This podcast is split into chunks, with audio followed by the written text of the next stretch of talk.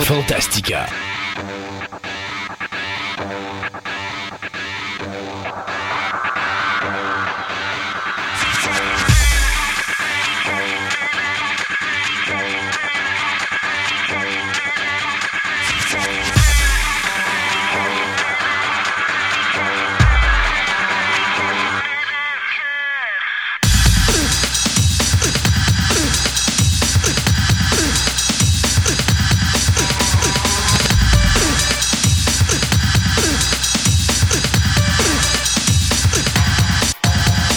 Sommes de retour, mesdames et messieurs, pour cette 28e émission euh, dans laquelle, encore une fois, on va parler de plein de choses intéressantes. D'abord, avec Gaëtan, on va couvrir la dernière chronique sur les comic book héritage, soit la fin. Euh... Hey, à ça, salut Christophe. Hey, bonjour Sébastien. Là, tu passes tes- sur tes invités puis tu m'oublies totalement. Là. Ouais, ben, ben c'était habitué à ça. Ouais, ben, c'est ça. que là. je tu me fais ignorer totalement. Je suis dans Tu- le soleil. c'est ça. que- Ouais, oui, ben écoute, on est chanceux parce que c'est ça le plaisir de cet été. Il fait tellement beau qu'on peut faire nos émissions dehors. Ben oui. Euh, mais oui, bonjour Sébastien. Écoute, euh, oui, ben, tu le sais, depuis que tu es rentré ce matin, euh, tu le sais que j'ai la tête ailleurs. Ben oui. J'ai plein de choses euh, dans la tête et je pense à plein d'affaires. Et puis en plus, euh, non seulement que c'est. j'ai plein de choses en tête, mais je suis concentré sur le rentrée, le rentrée, euh, la rentrée euh, saisonnière. Je suis déjà rendu à l'automne, euh, où est-ce que là, je suis en train de préparer les nouvelles chroniques qui s'en viennent à l'émission et tout ça. Donc, je ne suis pas toute là.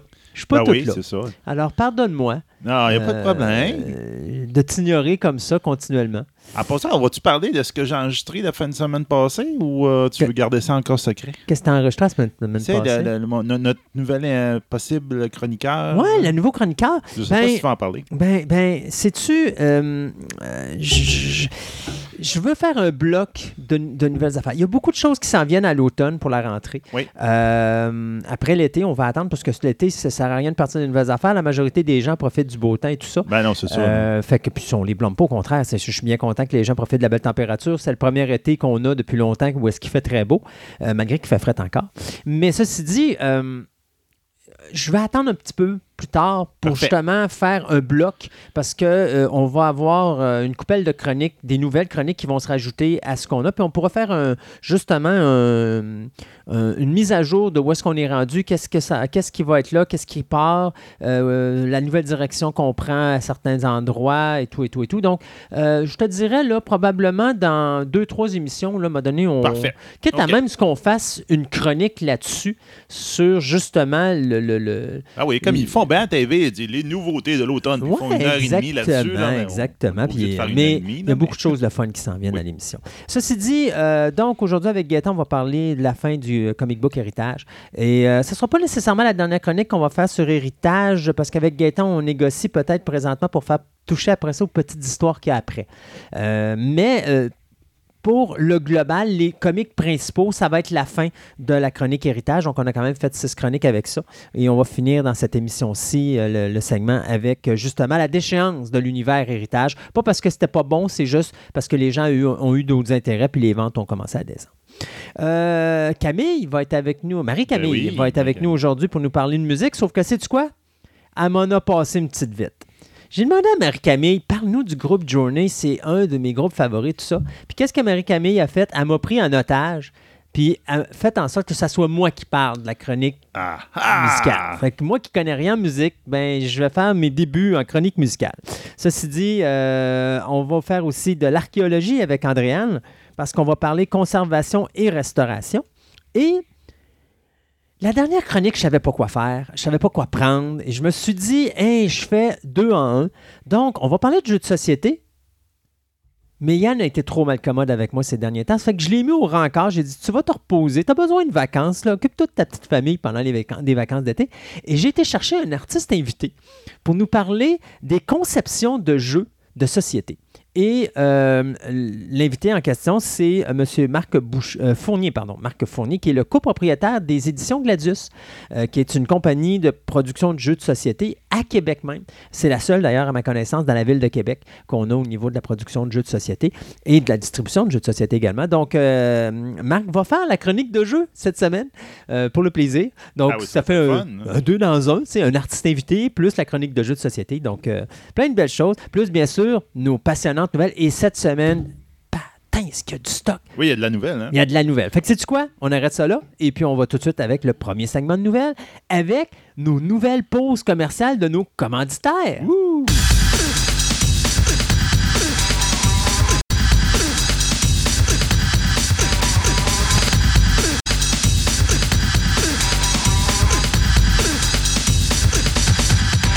Ce segment de nouvelles vous est présenté par TPM OB et Collection. Vous êtes à la recherche de cartes de sport, de timbres, de monnaies, de cartes Magic, de figurines, de comic book, voire même des cartes Pokémon. Voici l'endroit idéal pour nourrir toutes vos passions. TPM OB et Collection, maintenant réunis à un seul endroit à Québec, soit au centre commercial de Fleur de Lys, 550 boulevard Wilfrid Amel, Québec, ou allez visiter leur site web à boutique-tpm.com.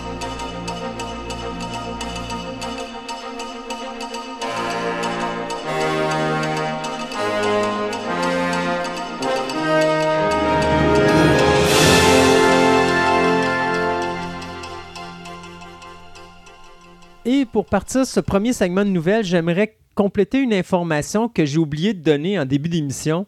On a une table ronde aussi en fin d'émission. Ah oui? Ouais. Ah. Ben, écoute, euh, j'ai le goût de péter mes, mon, mon gasket aujourd'hui. Alors, je vais péter mon gasket parce que j'en ai vraiment mon casque. Mon casque. Mais mon casque de Hollywood et de signéserie. Et euh, ça fait partie des nouvelles. C'est peut-être une raison pourquoi j'ai attendu d'annoncer notre dernière chronique à ce début de nouvelles, parce que ça, parle de Chucky.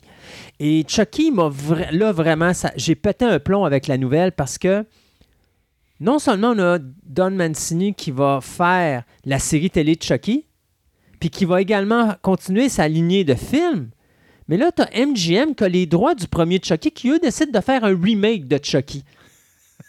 Là, c'est comme J'en ai plein le casse d'Hollywood présentement. Ils sont en train de me faire haïr le cinéma. J'ai juste le goût de mettre la clé dans la porte. Faut tout ça en l'air, juste rester vintage. Faire comme dans les visiteurs, prendre ta TV et la tirer par la fenêtre. je suis vraiment écœuré. Fait qu'on va en parler à table ronde en fin d'émission euh, parce que je suis plus capable. Je suis plus capable. Faut que je pète un plomb quelque part parce que ça n'a pas de bon sens. Je suis écœuré de la peur d'Hollywood de faire des nouvelles choses, puis ah, d'essayer de tout simplement prendre du nouveau stock, puis d'anéantir. C'est-tu à quoi qu'ils me font penser présentement Hollywood?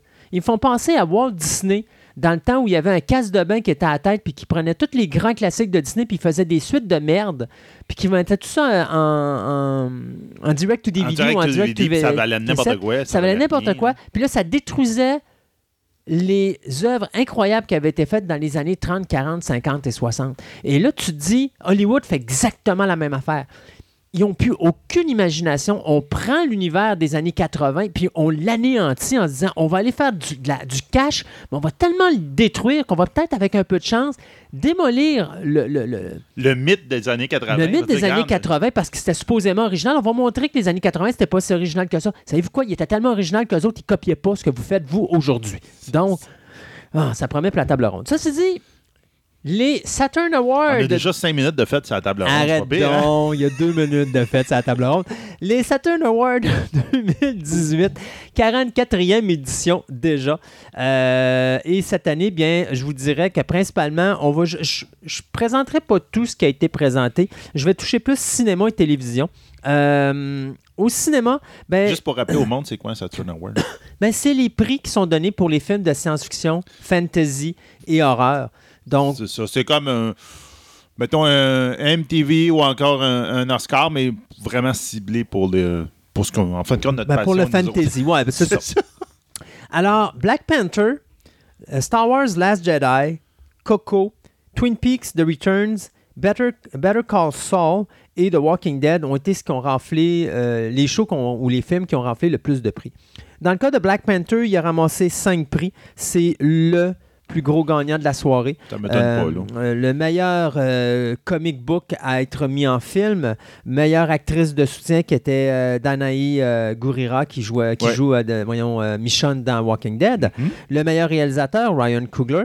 Le meilleur euh, effets spéciaux, euh, ben, le meilleur maquillage plutôt, euh, qui ont été donnés à Black Panther également. Et le design de production également qui a été donné à Black Panther. Après ça, au niveau du cinéma, ben, c'est Star Wars The Last Jedi qui a gagné trois prix. Donc, Mark Hamill comme meilleur acteur, meilleur scénario pour Ryan Johnson et meilleur euh, montage euh, également qui ont été euh, remis à Star Wars The Last Jedi. Ouais. Commence pas.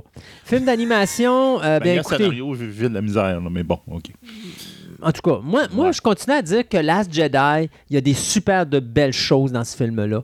Euh, Oui, mais de là à dire meilleur scénario pour le f- dans l'année, là. euh, Oui, non, effectivement. J'avoue qu'il y a des choses qui auraient peut-être, tu sais, genre de Shape of Water aurait pu gagner ça. ça, ça, Ouais, sais, quelque bon. chose de même. Je suis tout à fait d'accord. Meilleur film d'animation. Coco a gagné deux prix, donc meilleur film d'animation et la meilleure musique. Très, euh, très bon. Je l'ai écouté dernièrement. Non, cette c'est superbe, Ah, Coco. S'il y en a ça. parmi vous qui n'avaient pas encore vu ce film-là, sautez dans le club DVD le plus Et proche. pourtant, c'est- les, les bandes annonces font, font pas hommage au film. Ouais, ben, Ça, rebute le monde, là, c'est le la film. majorité des films Pixar, tu remarqueras que c'est toujours ça. Ouais. La première réaction que tu as, c'est j'ai pas le goût d'aller voir ce film-là. Puis quand tu arrives dans la salle, tu tombes sous le Sous charme, puis là, t'es- t'es- tu peux plus t'en sortir. Et Coco tombe là-dedans. Et moi, Coco, quand je l'avais vu, ma, ma crainte, c'était euh, The Book of Life.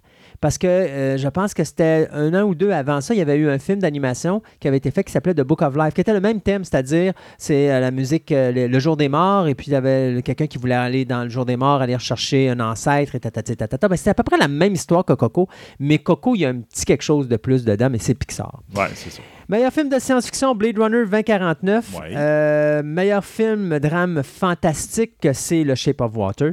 Meilleur film d'horreur, Get Out, que j'ai pas vu encore. Euh, meilleur film d'action ou aventure, The Greatest Showman. C'est pas une comédie musicale? En tout cas. Il me semble que oui. Ouais. même, hein. Meilleur euh, suspense, Three Billboards Outside Ebbing, Missouri. Le meilleur film international, c'est Baobaï 2 de Conclusion. Et le meilleur film indépendant, Wonder, euh, qui avait été fait. Meilleure actrice, Gal Ga- Gadot pour Wonder Woman. Meilleur acteur de soutien, Patrick Stewart pour Logan. Ça, c'est lui qui faisait Professeur X. Meilleure performance par un jeune acteur, Tom Holland pour Spider-Man Homecoming. Ça, je suis tout à fait d'accord. Meilleur costume, euh, c'est euh, Jacqueline Duran qui l'a gagné pour Beauty and the Beast. Les meilleurs effets spéciaux, eh bien, c'est l'équipe de Guardian of the Galaxy Volume 2 qui l'emporte. Au niveau de la télévision, eh bien, Twin Peaks The Returns va chercher beaucoup de prix. D'abord, meilleure présentation pour un show de Meilleur acteur, Carl McLachlan, bien sûr. Et le meilleur guest star, David Lynch. Bien sûr, David, Lynch qui faisait euh, le boss de Cooper. Euh, son personnage de- demeurera euh, iconique jusqu'à la fin des temps. Better Call Saul également a ramassé trois, trois prix, donc la meilleure série drame-action, euh, suspense. Meilleur acteur, c'était Michael McKean pour... euh, non, meilleur acteur de soutien, pardon, Michael McKean. Et la meilleure, meilleure actrice de soutien, c'était Rhea Seahorn. Donc, euh, il y avait ça. Et pour Walking Dead, ben, la meilleure série télé d'horreur, c'était The Walking Dead. Le meilleur jeune acteur pour une télésérie, c'était Chandler Riggs, à qui, bien sûr, on a dû dire au revoir cette année. Meilleure série télé de science-fiction, c'était The Orville. Meilleure euh, série fantasy, Outlander. Meilleure série euh, animée, euh, c'était Star Wars Rebelle. La Oui. meilleure adaptation de film ou de série télé à- de super-héros, c'était The Flash. Euh, au niveau du nouveau média télésérie, Star Trek Discovery a gagné un prix. Le super-héros euh, au niveau série télé, c'était Marvel The Punisher. Pas tout à fait d'accord. Je trouve qu'il y avait des meilleures séries que The Punisher, mais enfin. Euh, C'est la seule j'ai pas essayé encore. avec Ouais. Luke Cage, le dernier Luke Cage, je l'ai pas, Ouais. j'ai pas embarqué, là, mais euh, je vais essayer peut-être. là. Punisher euh, souffre de la même problématique Punisher, j'ai que les essayé le premier séries. épisode, je me suis Ouais. même pas rendu au bout, puis c'était comme, ça tombait dans mon, c'est comme on dit, on- Ouais. tu me- je te dis tout le temps, hein, dis-moi le parrain, j'ai trouvé ça plate, là. Ouais, ben là, Ben, pas, c'est ça, ben, c'est pas le c'est show. ça, là. là, c'est c'est Ouais. gangster puis tout, mais euh, Ouais, ben, quand tu vas écouter Luke Cage saison 2, ben, c'est c'est encore ça, pire. c'est c'est ça qui me rebute, j'ai pas encore écouté. Pour la meilleure actrice, euh, c'est Soneca Martin Green de Star Trek Discovery qui est anciennement euh, qui jouait anciennement dans la série euh, Walking Dead et le Special Achievement Award qui a été donné à Don Mancini pour Chucky dont on va reparler en fin d'émission. Donc tu vois, je suis pas pire. Je commence avec Chucky, je termine avec Chucky. Chucky. Bon, c'est bon.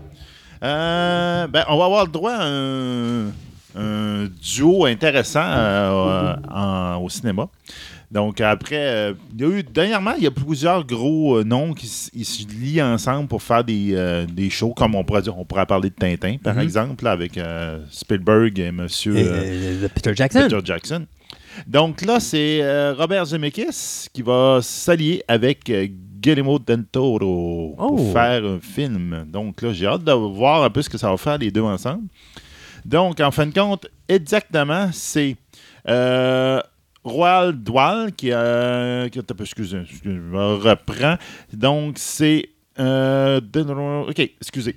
C'est Alfonso Cuaron, qui a, c'est lui qui était dans Gravity Mhm. qui va être à- il va s'allier avec Guillermo del Toro de chez Bob Water et en plus M. Zemeckis, donc on s'entend Back to the Future. la là, grosse équipe. la grosse équipe qui vont s'attaquer à un film qui va s'appeler The Witches qui est basé sur Ouais, un c'est livre de 1973 de Dahl, euh, qui s'appelle The Dahl, justement, Mhm. de Novels, qui a été déjà adapté en 1990. Ça, c'était avec Angelina Houston. Angelica Huston. Angelica Houston, moi, Ah, c'est c'est ça. ça.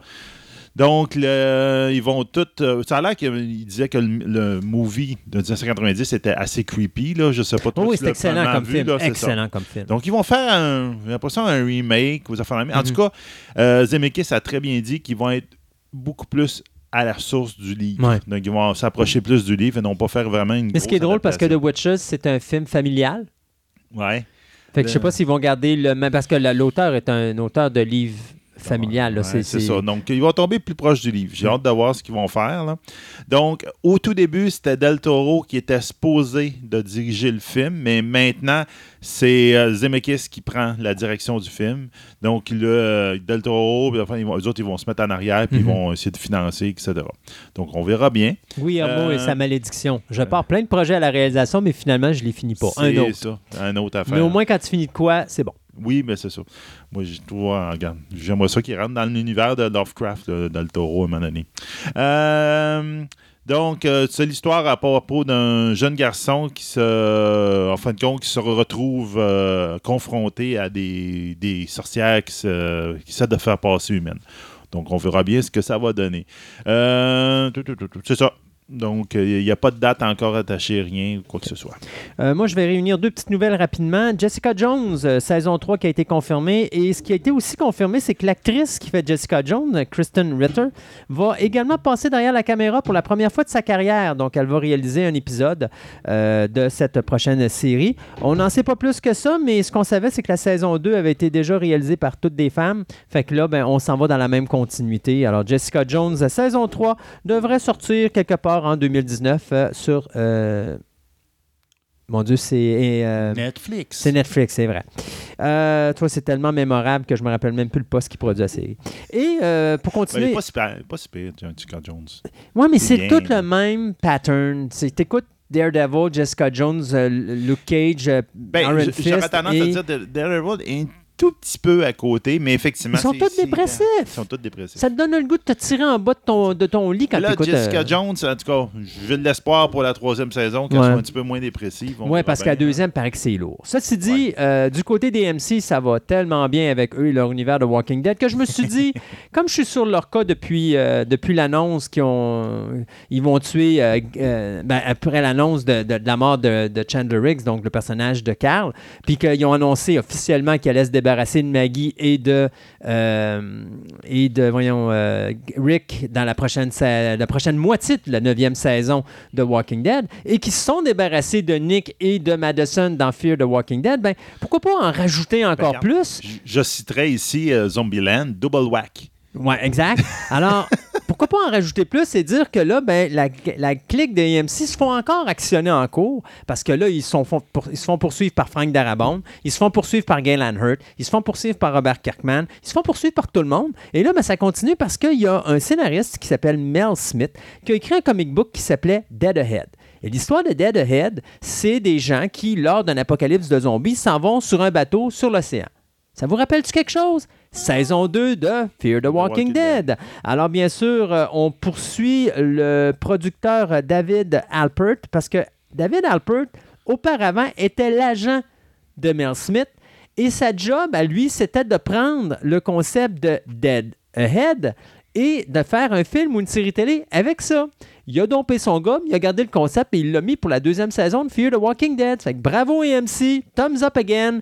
Encore une belle façon pour vous de faire en sorte que tout l'argent que vous faites avec euh, Walking Dead, ben finalement, vous faites juste la perdre.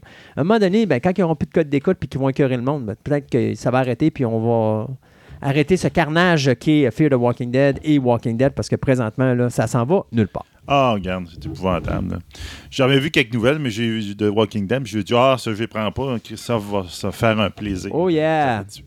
Euh, donc, Arrow, la nouvelle saison d'Arrow, ben, euh, ça a été confirmé au Comic Con euh, de San Diego qu'en fin de compte, ils vont prendre l'inspiration du film qui était supposé de se passer avec Green Arrow, qui s'appelait Escape from Supermax, qui a été fait par David S. Gower. Donc, ils vont réchapper le, le scénario de ce film-là qui n'a jamais été fait finalement, puis ils vont le récupérer pour pouvoir continuer euh, à la, la série.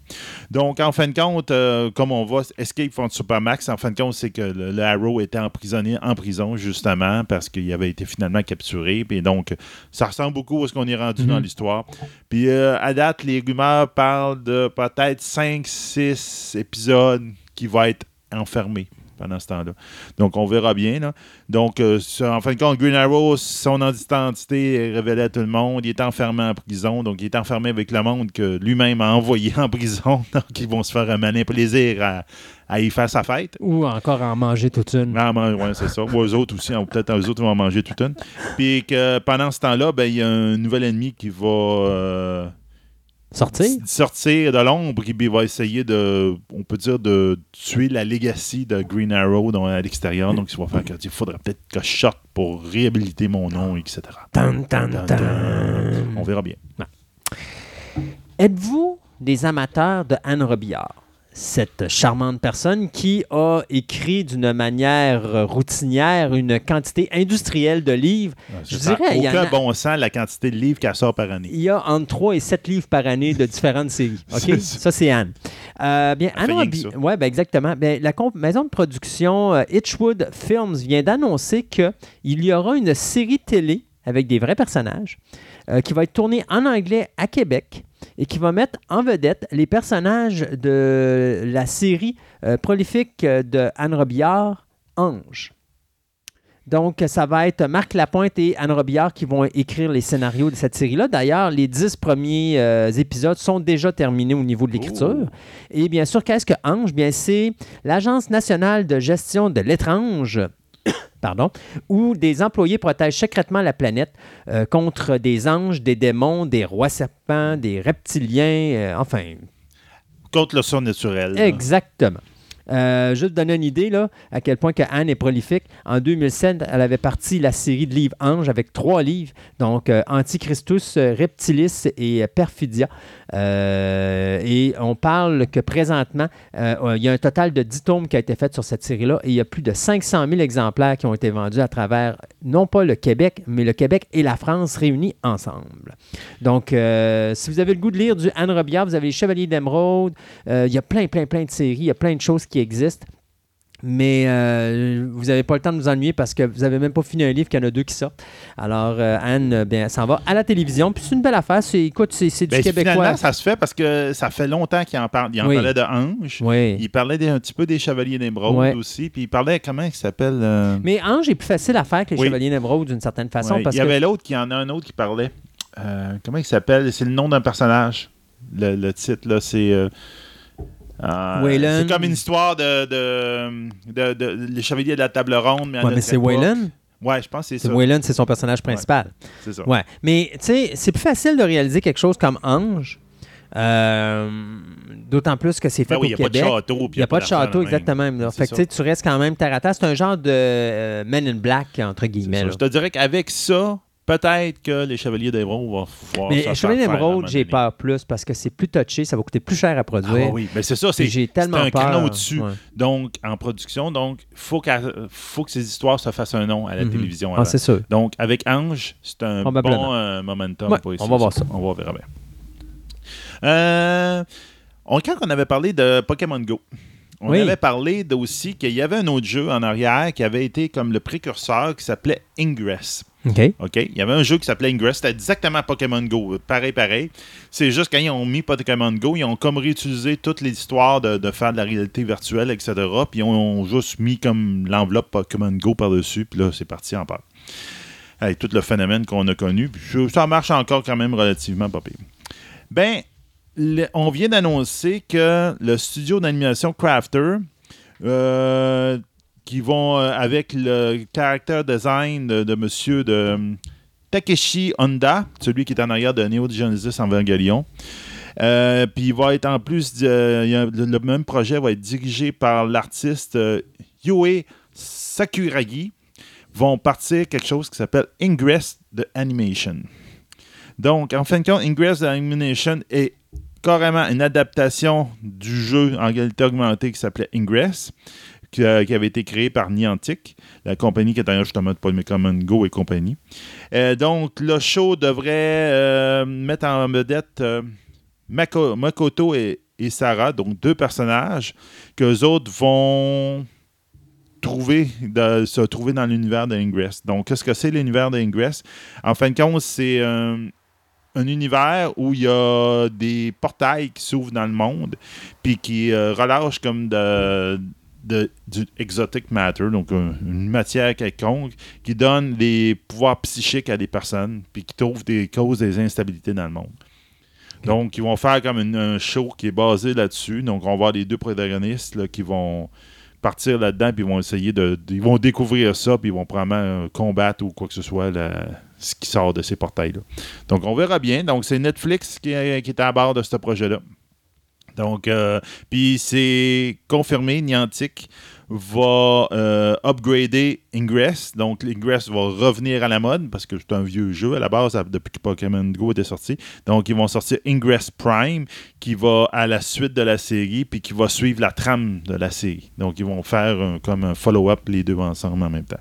On verra bien ce que ça va faire. La dernière fois qu'il y a eu un projet comme ça avec un MMO, entre autres, là, ça va pas fonctionner. Puis donc, on verra bien ce que ça va donner dans ce coin-là. Stephen King, il y en a des choses qui se passent dans son univers. Tu vois, quand un gars va mal, t'en entends pas parler. Le gars fait un boom avec It, et là, tout le monde veut faire des adaptations de Stephen King. On en a tellement qu'on ne saura plus quoi en faire bientôt, puis on va probablement se retaper une coupelle de navets, ça sera pas trop long. Ceci dit, euh, trois gros projets qui viennent d'être annoncés. On en a déjà un qu'on vous a parlé, qui était Pet Cemetery, qui sort d'ailleurs au cinéma le 5 avril prochain. Euh, là, on vient d'annoncer que euh, Jetty Lawrence et les euh, jumeaux Hugo Lavoie et Lucas Lavoie vont se joindre à la distribution de Pet Cemetery que va produire Paramount Pictures. La distribution présentement, c'est Jason Clark qui va faire le père, John Letgo qui fait le voisin. On a Amy Seametz qui va faire la mère de famille. Donc, tout ça, ben, si vous ne vous rappelez pas de l'histoire de Pet Cemetery, c'est un homme qui va rester avec sa famille euh, euh, dans une nouvelle résidence sur le bord d'une autoroute où passent continuellement des, euh, des 18 roues. Et en arrière de leur résidence, il y a ce qu'on appelle un Pet Cemetery. Sauf que le Pet Cemetery en question, ben, il y a une petite touche magique, c'est-à-dire que quand votre animal meurt, vous l'enterrez là, il revient à la vie. Mais c'est pas le même animal que vous avez déjà connu. Ouais, là, il est rendu bougon pas mal. Euh, fait qu'à un moment donné, ben, veut, veut pas, euh, tout va bien jusqu'à ce que le petit garçon de la famille se fasse ramasser par un 18 roues et le papa qui décide de, ben, sais-tu quoi, on va l'amener dans le Pet Cemetery, il va revenir. Ça marche pas vraiment comme ça à la Stephen King. Donc, euh, les, bien sûr, vous aurez deviné que les deux jumeaux, euh, Hugo et Lucas Lavoie, vont faire le petit garçon. Alors que Jetty Lawrence, elle, va interpréter la jeune fille de 10 ans. Ça, c'est un rajout parce que dans le film original, on avait juste le père, la mère et le petit garçon avec le chat. Il n'y avait pas de petite fille. Alors là, il va y avoir une petite fille de plus. The Boogeyman, euh, bien ça, ça a été publié en 1973 et c'est euh, une petite histoire qui a été déjà faite en courte adaptation, mais qui n'a jamais eu un long métrage. Donc, c'est la première fois qu'il va avoir un long métrage. Ça va être produit par l'équipe qui chapeaute euh, Stranger Things, soit, Sean Levy, Dan Levine et euh, Dan euh, Cohen. Et ça va être réalisé. euh. Excusez-moi, c'est pas vrai. Il a pas de réalisateur encore, mais ça va être écrit, pardon, par les scénaristes du film The Quiet Place, donc Scott Glenn et Brian Woods. Si vous n'avez pas vu de, de, de Quiet Place encore, c'est à voir. J'ai vu ça la semaine dernière. Quel petit délice. Euh, belle mise en scène comme film de Quiet Place, c'est à voir. Donc, Boogeyman, qui raconte l'histoire d'un père de famille qui veut se venger de la créature qui a assassiné ses enfants. Donc, il n'y a aucune date d'annoncer encore pour ce projet-là. Et pour finir, Firestarter, donc le remake du film de 84. Ouais. En français, ça s'appelait Charlie. Donc, le film en 84 mettait en vedette Drew Barrymore et George C. Scott. L'histoire de Charlie, ben, c'est très simple. Euh, Charlie, ben, c'est un personnage qui. euh, c'est une petite fille qui a le pouvoir de partir les incendies partout où elle se sert du feu pour euh, se défendre. Et bien sûr, bien, il y a le gouvernement américain qui aimerait bien l'utiliser à- à, Pour se défendre. pour se défendre. Oui, c'est ça. Ben, arrêter comme arme. Et bien sûr, son père réussit à partir avec Charlie et essaie de la protéger du mieux euh, qu'il peut. C'est euh, Fatih Akin qui va réaliser cette adaptation euh, du roman Firestarter qui va être produite et financée par Universal Part- euh, Pictures. Et bien sûr, ben ça, se rajoute à Castle Rock, la série télé qui va être euh, présentée sur Hulu en 2019. Et bien sûr, Hit 2 qui s'en vient. D'ailleurs, Hit 2, on a annoncé le cast des adultes pour être avec les enfants dans le prochain film. Alors, tout ça est plein de Stephen King. Fait que si vous aimez Stephen, vous n'avez encore pour un petit bout avec lui. Ouais, on est pris avec. Euh, donc, euh, oui, Doctor Who, on peut donner quelques petites nouvelles. Donc, en fin de compte, euh, on sait que prochainement, on va avoir droit avec la nouvelle mouture du Doctor Who avec le nouveau showrunner Chris Chibnall, ainsi que la nouvelle docteur, c'est une nouvelle docteur, Jodie Whittaker. Ben là, on a eu la confirmation que Marigold, qui était le gars qui était en arrière de la musique depuis 2005, ben se retire. Euh, c'est- C'était en discussion bien avant qu'ils changent les showrunners puis le docteur, mais Mhm. c'était une bonne idée d'en profiter à ce moment-là. Donc, ça va faire comme une nouvelle facture audio euh, pour euh, le nouveau docteur qui est une femme. Donc, ça va faire un bon changement en même temps. C'est plate quand un sens quand même parce que Marigold il a fait, euh, regarde, depuis 2005, il a fait des centaines de pièces pour le Doctor Who. Il y en a des mémorables. Il est excellent, ce, ce compositeur-là. Donc, euh, on va avoir droit maintenant au compositeur Segun Akinola. Donc, euh, lui, il est déjà member of the British Academy of Film and Television depuis 2017. Euh, puis il fait aussi euh, le programme qui s'appelle Breakthrough Brit, qui est un programme, puis il fait déjà la bande sonore de cette série-là depuis 11 saisons. Donc c'est quelqu'un qui a quand même quelque chose en un peu en arrière de la cravate, donc il va être capable de, de faire le, euh, le travail.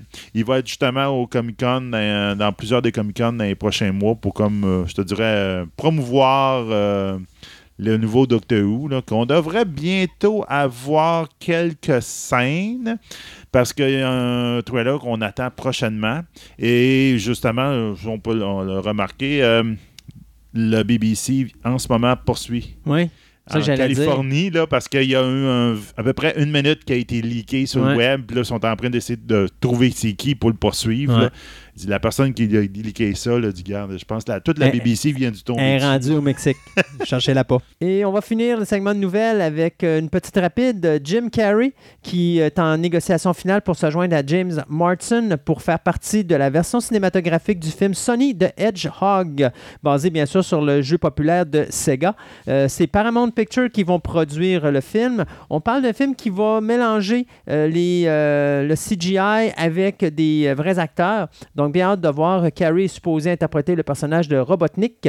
Et euh, il va y avoir aussi euh, Tika euh, Sumter qui va se joindre à la distribution. C'est Jeff Fowler qui va faire ses débuts comme réalisateur en arrière de la caméra. Et l'histoire, bien sûr, ben, vous aurez deviné que ça va être centré sur le personnage de Sonic et de ses alliés. Euh, qui empêchent le mad scientist Dr. Eggman Robotnik de, prendre, de réaliser ses plans de domination. Donc, Jim Carrey sera un vilain dans la dans ce petit film.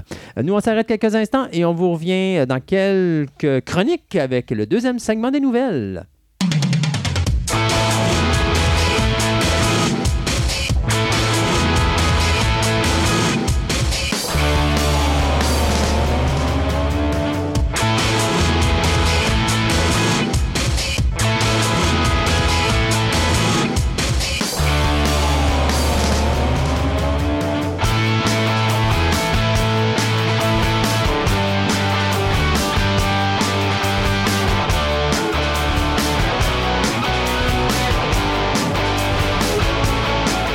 J'ai toujours dit qu'un jour, il fallait s'assurer qu'on puisse me préserver d'une manière ou d'une autre, étant donné que je suis une drôle de bébête qui est Ah, probablement tout à fait, tout à fait. pas beaucoup dans l'univers. Alors, c'est important de me conserver, préserver. et bon. Mais tu vas nous parler de tout ça aujourd'hui, Andréane. Comment qu'on va préserver ce corps d'Adonis?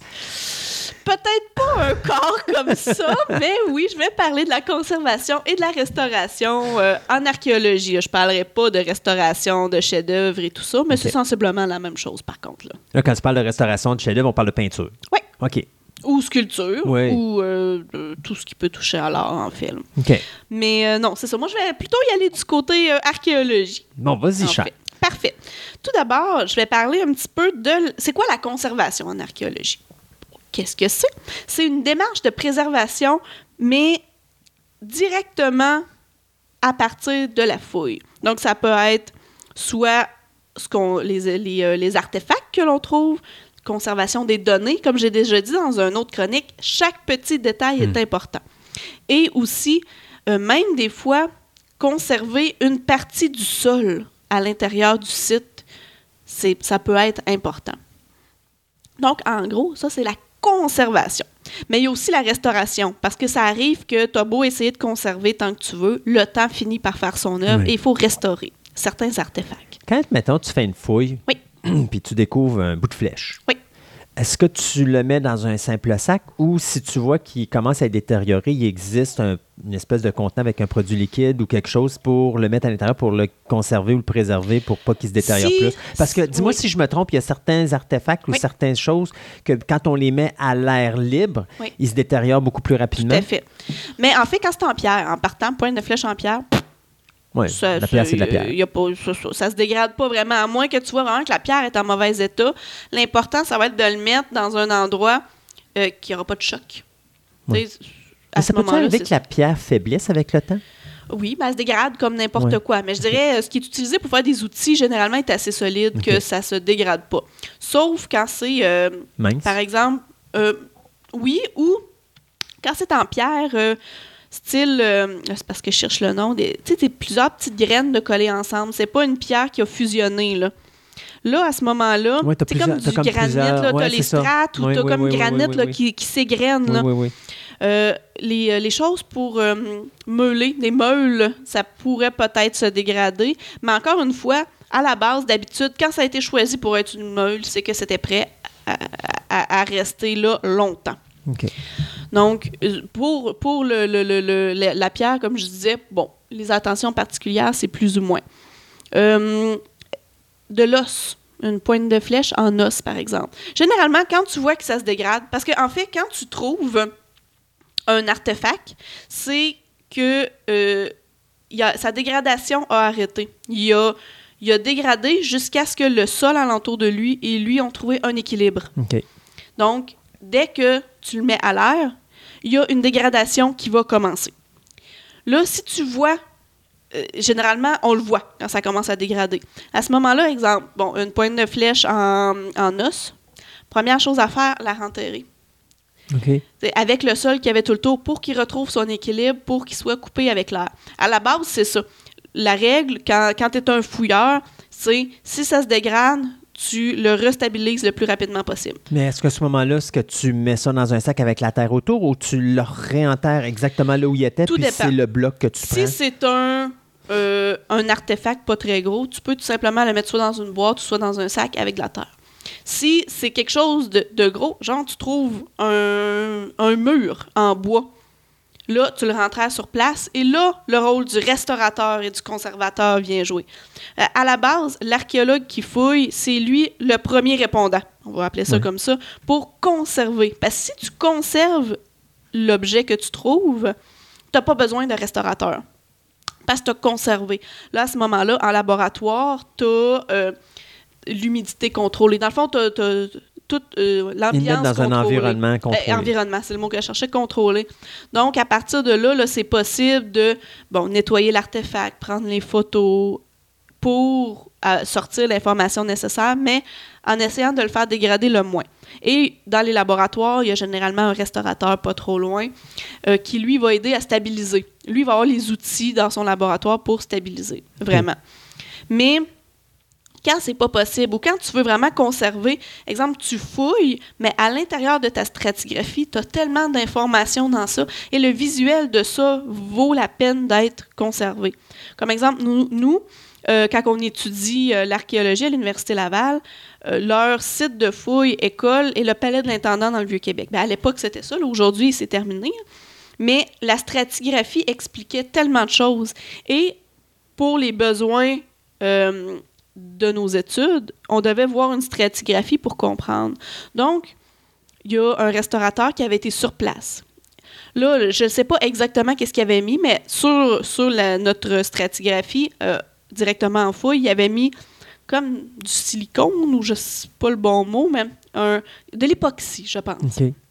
Ce qui fait que ça l'a stabilisé euh, la, stratigraphie. Ensuite, ils l'ont sorti du sol. Ils l'ont amené, euh, lui, le- le restaurateur l'a installé avec une vitre, avec un cadre, tout ça, pour qu'il puisse être affiché.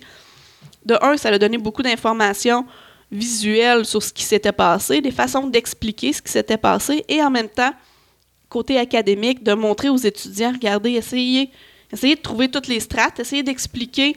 Puis on n'est vraiment pas bon au début. Mais si on n'avait pas eu ça, c'est beaucoup plus compliqué à, comprendre. Donc, il peut y avoir un paquet de raisons du pourquoi qu'on veut conserver quelque chose plus que quelque chose d'autre. Donc, premier répondant, l'archéologue qui doit faire tout son possible. Et ensuite, le restaurateur qui peut venir à l'intérieur euh, d'un site pour euh, venir donner un coup de pouce aussi. Ou quand tu trouves quelque chose que tu sais pas c'est quoi, tu veux le restaurer, tu veux euh, l'étudier, mais tu vois qu'il se dégrade rapidement, même si tu essaies de le stabiliser, le restaurateur est là pour venir donner un coup de pouce. Lui, le restaurateur, lui, c'est.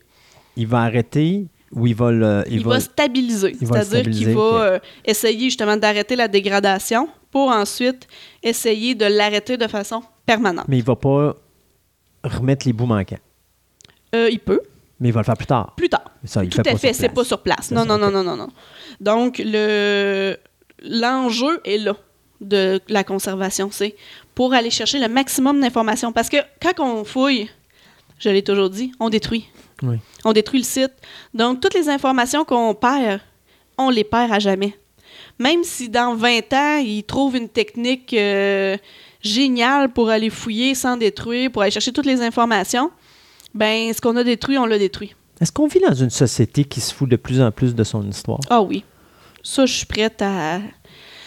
Autant gouvernemental que. Oui, c'est ça. Il y en a qui essayent. Bon, ils essaient tout à dire Ah, la culture, Mm. on va donner de l'argent, on va essayer de. Mais côté euh, historique, histoire, c'est aussi niaiseux que toute l'histoire amérindienne du peuple québécois a été cachée et. euh, et n'a pas été euh, donné, euh, a pas été, voyons, euh, donné dans les cours pendant des années. Là. C'est, les Amérindiens y étaient là, on est arrivés, puis notre histoire a commencé. Mais notre histoire a tellement pas commencé là. Ouais. Donc, il faut, pour comprendre notre histoire, il faut tellement aller chercher d'informations partout que c'est pas juste les écrits, c'est vraiment ce qu'on a trouvé. Puis comme j'avais déjà dit dans une autre, une autre euh, chronique, ce qui est écrit ne veut pas dire que c'est vraiment ce qui s'est passé. Non, parce que l'histoire est écrite par le vainqueur. Tout à fait. Et, donc, Et par quelqu'un qui pas- veut bien paraître. Ouais. Donc, ah, c'était beau, c'était parfait, mais en fait, c'était pas du tout, du tout, ça. du tout ça. Là. Mais non, ben, parce que je me rappelle, il y a dans une, une émission très antérieure, moi et Sébastien, à un moment donné, on parlait de la disparition de ce qui était euh, au niveau du cinéma, le Mhm. bobine de film et tout ça. Ouais. Et on se rend compte que tout est de plus en plus numérique. Et là, tu te rends compte que, OK, euh, historiquement parlant, à un moment donné, on ne sera pas capable de garder ces, ces- ces- Non. de conserver ces données-là, c'est du numérique. Euh, il arrive un glitch, puis c'est fini, le numérique a pris. Ah, fait qu'on se rend compte que de plus en plus, on s'en va vers un futur qui tient plus compte du passé d'une certaine non. manière. Puis c'est aussi euh, étrange que de dire si dans 150, 200, 300 ans, des archéologues de l'époque fouillent et trouvent ce que nous, on a et ce qu'on utilise, ils trouvent un CD. Ouais. Qu'est-ce que tu veux qu'ils fassent avec ça? S'ils n'ont pas le Ils lecteur DVD. ils n'auront plus la technologie pour ça de toute façon, Non. mais ils vont être rendus plus loin que ça. Exact. C'est la même chose pour le numérique. Peut-être que dans 200 ans, ils ne seront plus du tout rendus à ce niveau-là. Puis, tandis que quand c'était mécanique, bon, pour euh, euh, parler des bobines de film, par exemple, là, c'est mécanique. Tu peux mettre la bobine et regarder au travers. Ils n'auront oui, pas comme, le film, mes, mais... comme mes bonnes vieilles cassettes 8 pistes là, que j'ai quelque part encore dans mon sous-sol. Là. Mais c'est ça. Oui. Ça, c'était mécanique. Hmm. Bon, bon, peut-être qu'on exagère, peut-être qu'ils vont être capables, mais j'ai l'impression que tout le numérique va Ah, amène à perdre une Ah oui. section d'histoire complète. Les livres, c'est aussi niaiseux. Moses, euh, des livres, il y en a de moins en moins. oui. Tu sais, je suis d'accord. OK, je suis d'accord. Je fais partie de la génération euh, électronique. J'ai ma liseuse, puis je me promène avec ça, qui ça me permet de traîner 20 livres de- avec euh, une Oui, livre et demi de oui, poids. tu sais, je suis d'accord. Mais quand je suis chez nous, ouvrir un vrai livre, sentir l'encre Oui. dans les pages, c'est complètement quelque chose de différent. Moi, ce que je travaille, euh, on a des vieux comic books. Ah! Alors, la première chose, moi, je grade mon comic. La première chose que je fais, c'est que je prends le livre, puis je l'approche de mon nez, puis là, je respire Ah oui. l'humidité du papier. Puis là, tout le monde me regarde, dit Qu'est-ce que tu fais? Mais j'ai dit Ça sent tellement bon, un Ah vieux oui. livre. Mais eux autres, pour eux autres, c'est comme Voyons, tu respires des bactéries. tu respires... non, vous n'avez pas Ah, compris. non, là, vous a- ah. Cette odeur-là, quand vous rentrez, mettons, dans un vieux magasin de vieux bouquins, Ah, ou tellement! dans là. une vieille librairie, Une là, bouquinerie Oui. là, de livres usagés. Là. Ah, tu rentres une odeur ça, incroyable qui est vraiment. C'est l'histoire. Oui, Tu sais, tu dis fait. que l'histoire, Ah, a une odeur. Ah, c'est ça, c'est exactement ça, l'histoire. c'est la même chose quand on fouille. C'est drôle à dire, mais l'odeur de la terre, moi, c'est quelque chose qui me. Ça, ça m'évoque plein de choses. Oui, c'est de la terre. Oui, quand je creuse dans mon jardin, ça va sentir exactement la même chose. Mais Mais pas pour les mêmes raisons. c'est pas pour les mêmes raisons. C'est en plein ça. Puis, essayer de conserver ça, c'est quelque chose, de garder ça, le pouvoir de. le pouvoir de l'objet est tellement plus grand que le pouvoir de la photo. Ou le pouvoir de, de- d'une phrase écrite dans un ordinateur. Ouais. Tu le sais jamais. Un, un- un objet, il va être là. Peu importe ce qui va arriver, il va être là, puis il va dire son histoire d'une façon ou d'une autre. Le numérique, oui, je suis d'accord, c'est génial, mais il faudrait tellement qu'on garde quelque chose d'autre à côté. Parce qu'on va tout perdre ça un jour. Oui, ça, j'en suis convaincue. Non, puis c'est pire mais- que ça parce que le numérique fait en sorte que maintenant, tout le monde est un historien. Avant, Ouais. tu avais une personne qui écrivait un livre puis qui faisait. Bon, tu sais, on disait le- vainqueur Ouais. écrit l'histoire. Là, c'est monsieur et madame tout le monde écrit l'histoire. Ah oui, tout à fait. Parce que tout le monde peut écrire ce qu'il veut, n'importe où, tout est accessible. Ouais. Tu peux dire n'importe quelle bêtise sur Internet. S'il y a quelqu'un qui moindrement fait pas de recherche, tombe là-dessus, va dire Ah, c'est vrai. Ben oui. La, la notion de véracité est tellement. euh, est, plus du tout la même que ce qu'on avait. On essaie de montrer aux jeunes ce que vous lisez sur Internet, c'est pas vrai. À la base, vous la- partez avec la ça. prémisse que c'est pas vrai, puis faites des recherches. C'est peut-être vrai, mais partez avec la prémisse que c'est pas vrai. C'est la même chose. C'est aussi niaiseux que les publicités à la télévision. Oui. On dit aux enfants, hein, fie-toi pas à la publicité. Tous les enfants connaissent les chansons des publicités par cœur, mais on a faut inculquer à la nouvelle génération que c'est pas vrai. Tu pars avec l'idée que c'est plate à dire, mais tu pars avec l'idée que c'est pas vrai. Mhm. Puis tu fais des recherches. Puis là, tu apprends à développer certains sites. Ceux-là sont. euh, Il y a plus de chances que ce soit vrai que d'autres. Ce qui est dit là, il faut que tu fasses attention. C'est développer l'esprit critique. Mm. Il y en a beaucoup qui l'ont perdu, perdu, cet esprit critique-là, avec l'avènement, entre autres, d'Internet. Donc, l'histoire, c'est l'histoire d'une personne, c'est pas l'histoire en général. Quelqu'un qui dit, on s'entend quelqu'un qui dit, bon, mais moi aujourd'hui, j'étais allé à l'épicerie, et, euh, ok, c'est beau, c'est ta vie, je- on n'est pas obligé de le savoir. C'est pas l'histoire d'un peuple, c'est pas l'histoire en général. Puis, accrocher sur ça, je trouve que c'est de l'énergie. Oui, parce qu'aujourd'hui, avec Twitter, puis avec Instagram, Ah. puis avec Facebook, tu as la vie de tout le monde, Ben oui. de A à Z. Euh, Mais c'est la, la vie que ce, ce que tu veux que les autres voient de ta vie. Oui. C'est complètement fake hein, la plupart du temps. Oh, tu sais, ce soir, on se fait des sushis, on fait une méga belle table, on fait le sushi, on photographie ça, c'est génial, regardez ce qu'on a fait, mais on voit pas la, la cuisine en arrière. Ouais. On voit pas euh, la chicane que ça a faite pour X raisons. Mm. Tout est beau, tout est tellement génial. Mm, mm, D'où l'importance de la conservation, Tout à fait. parce que À au niveau de l'histoire, au lieu de faire quelque chose qui est envoyé en l'air dans la facilité, Exact. là, il faut le travailler, puis vraiment dire, OK, on a trouvé ça. Puis un peu comme tu disais dans une autre chronique, euh, tu trouves de quoi là, mais ça ne veut pas dire que ce que tu trouves là est exactement ce que tu penses que Ah, c'est. non. Parce qu'à un moment donné, tu vas dire, oh, minute, après euh, plusieurs recherches, tu découvres que finalement, c'est autre chose. Ah, tout à Si fait. je me trompe pas, dans une ben, je pense que c'était la chronique précédente où nous parlait à un moment donné que tu avais trouvé comme un genre de verre Ouais, un euh, grattoir. pour un grattoir en Ouais. verre, puis que finalement, c'était pas du verre. Non. Donc, au début, vous pensiez que c'était la rencontre de, du blanc avec la- l'Amérindien, puis finalement, non, c'était tout simplement l'Amérindien qui avait découvert Amener une- ça, c'est ça. Exact. ça, ça nous amène à une toute autre histoire, justement. Bon, à la base, ça se ressemble quand même, c'est quand même la rencontre entre les deux, mais ça te fait comprendre, ça te fait mieux voir. euh, tu dis, bon, mais ils l'ont pas fait sur place avec les choses des Blancs, c'est pas vrai, ils l'ont fait ailleurs, ils l'ont amené. C'est des détails, mais des détails importants. Oui. Puis ça, c'est vraiment le rôle de l'archéologue sur place, le premier répondant, de conserver qu'est-ce qu'il trouve le plus possible. Je dirais, il y a une exception. Oh. Les fouilles sous-marines. Sub- vraiment là, en Oui. dessous de l'eau. Ou que là, tu dois avoir un vrai, on n'a jamais restaurateur. parlé de ça, hein, mais c'est quelque chose qui est... Vraiment intéressant. Le restaurateur doit être là. Parce que ce que tu trouves, exemple, tu trouves une motte de fer. Ben, bon, parlons du Titanic. bon euh, du Titanic, plus ben bel oui, exemple ben oui. qu'on peut pas trouver. tu trouves vraiment une motte de fer. Bon, tu dis, c'est-tu juste du fer qui a oxydé? Y a-tu quelque chose à l'intérieur de ça? Mais si tu le sors de l'eau, là, ça l'accélère Oui. euh, 100 fois sa dégradation. Donc, le restaurateur est là sur place justement pour ça. Là, il va, bon, il va garder de l'eau, il va le mettre à l'intérieur, va l'amener dans son laboratoire. Là, c'est lui qui devient le premier répondant et lui qui analyse à ce moment-là, juste pour être sûr de ne pas perdre d'informations. Puis avec ça, là, ils peuvent le stabiliser avec une technique particulière. Bon, je suis pas restauratrice, donc je connais pas tous euh, les petits détails, mais eux sont capables de stabiliser. Et là, ensuite, ils peuvent passer, exemple, des radiographies, aller voir s'il y a une structure, un noyau dur à l'intérieur euh, avec différentes machines.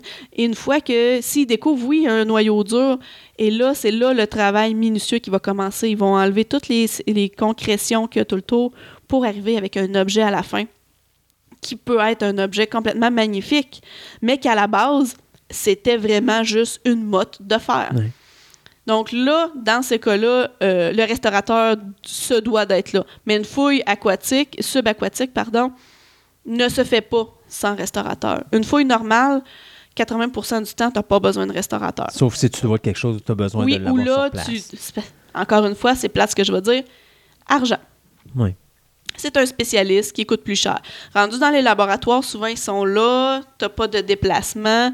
Ils sont là pour ça. Mhm. Mais qui se déplacent en chantier, tu- si tu le fais déplacer quatre fois, ben tu le sais que tu vas avoir moins d'argent pour l'analyse après. Parce que ça ne marche que par subvention, malheureusement. Là, euh, je vais être traite parce que je suis même pas sûr si ma question elle a du bon sens, mais euh, trouver un livre, t'as pas le choix d'avoir un restaurateur. Ah, tout à fait. Mais est-ce que ça peut se faire, trouver un livre qui ne s'est pas Euh, désagrégé trouver une avec le papier? oui, des cartes, c'est arrivé souvent. OK. Souvent. Je- Oui, oui, oui, ça l'arrive. Peut-être pas au Québec tant que ça. Parce qu'au Québec, l'histoire est vieilles jeune. cartes euh, Ouais. qu'utilisaient, mettons, les Blancs à l'époque pour... oui, tout euh, à fait, les ouais. navigateurs, là, exemple. Euh, oui, ça l'arrive. Au Québec, comme je dis, un petit peu moins, parce que l'histoire est moins vieille. Mais tu vas en Europe, oui, ça se peut se trouver des livres, des cartes. Puis d'ailleurs, c'est quelque chose à restaurer, ça, c'est... euh, Ben oui. parce Parce, que- parce que le papier veut, veut pas, c'est l'oxygène qui va. Mais c'est Tout parce que fait. J'essaie de voir où est-ce que tu peux trouver un livre qui ne s'est pas détérioré avec le temps. Ben, Euh, parce que la que- terre veut, veut pas, elle va gruger Oui, le papier parce que sauf l'humidité. que, comme je dis, si il est quand même assez solide pour arriver au point neutre avec son environnement, il va arrêter de se dégrader. C'est la même chose pour les cartes. Puis ça dépend, le livre est-tu dans une boîte, le livre est-tu... Oui. euh, tu sais, c'est sûr qu'un livre ouvert avec une motte de terre par-dessus, tout Non, oublie ça. là.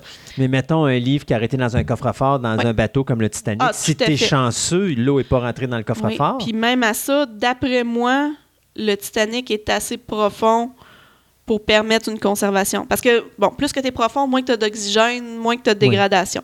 Si l'eau s'infiltre, mais le coffre-fort peut avoir fait qu'il y a moins d'oxygène pour euh, différentes raisons. Il n'y a pas de lumière qui se Mhm. rend jusque-là. Donc, tu as un risque de conservation, c'est drôle à dire, un risque de conservation élevé, là, mais Oui, mais- tu risques d'avoir, de, de trouver des belles choses. Là.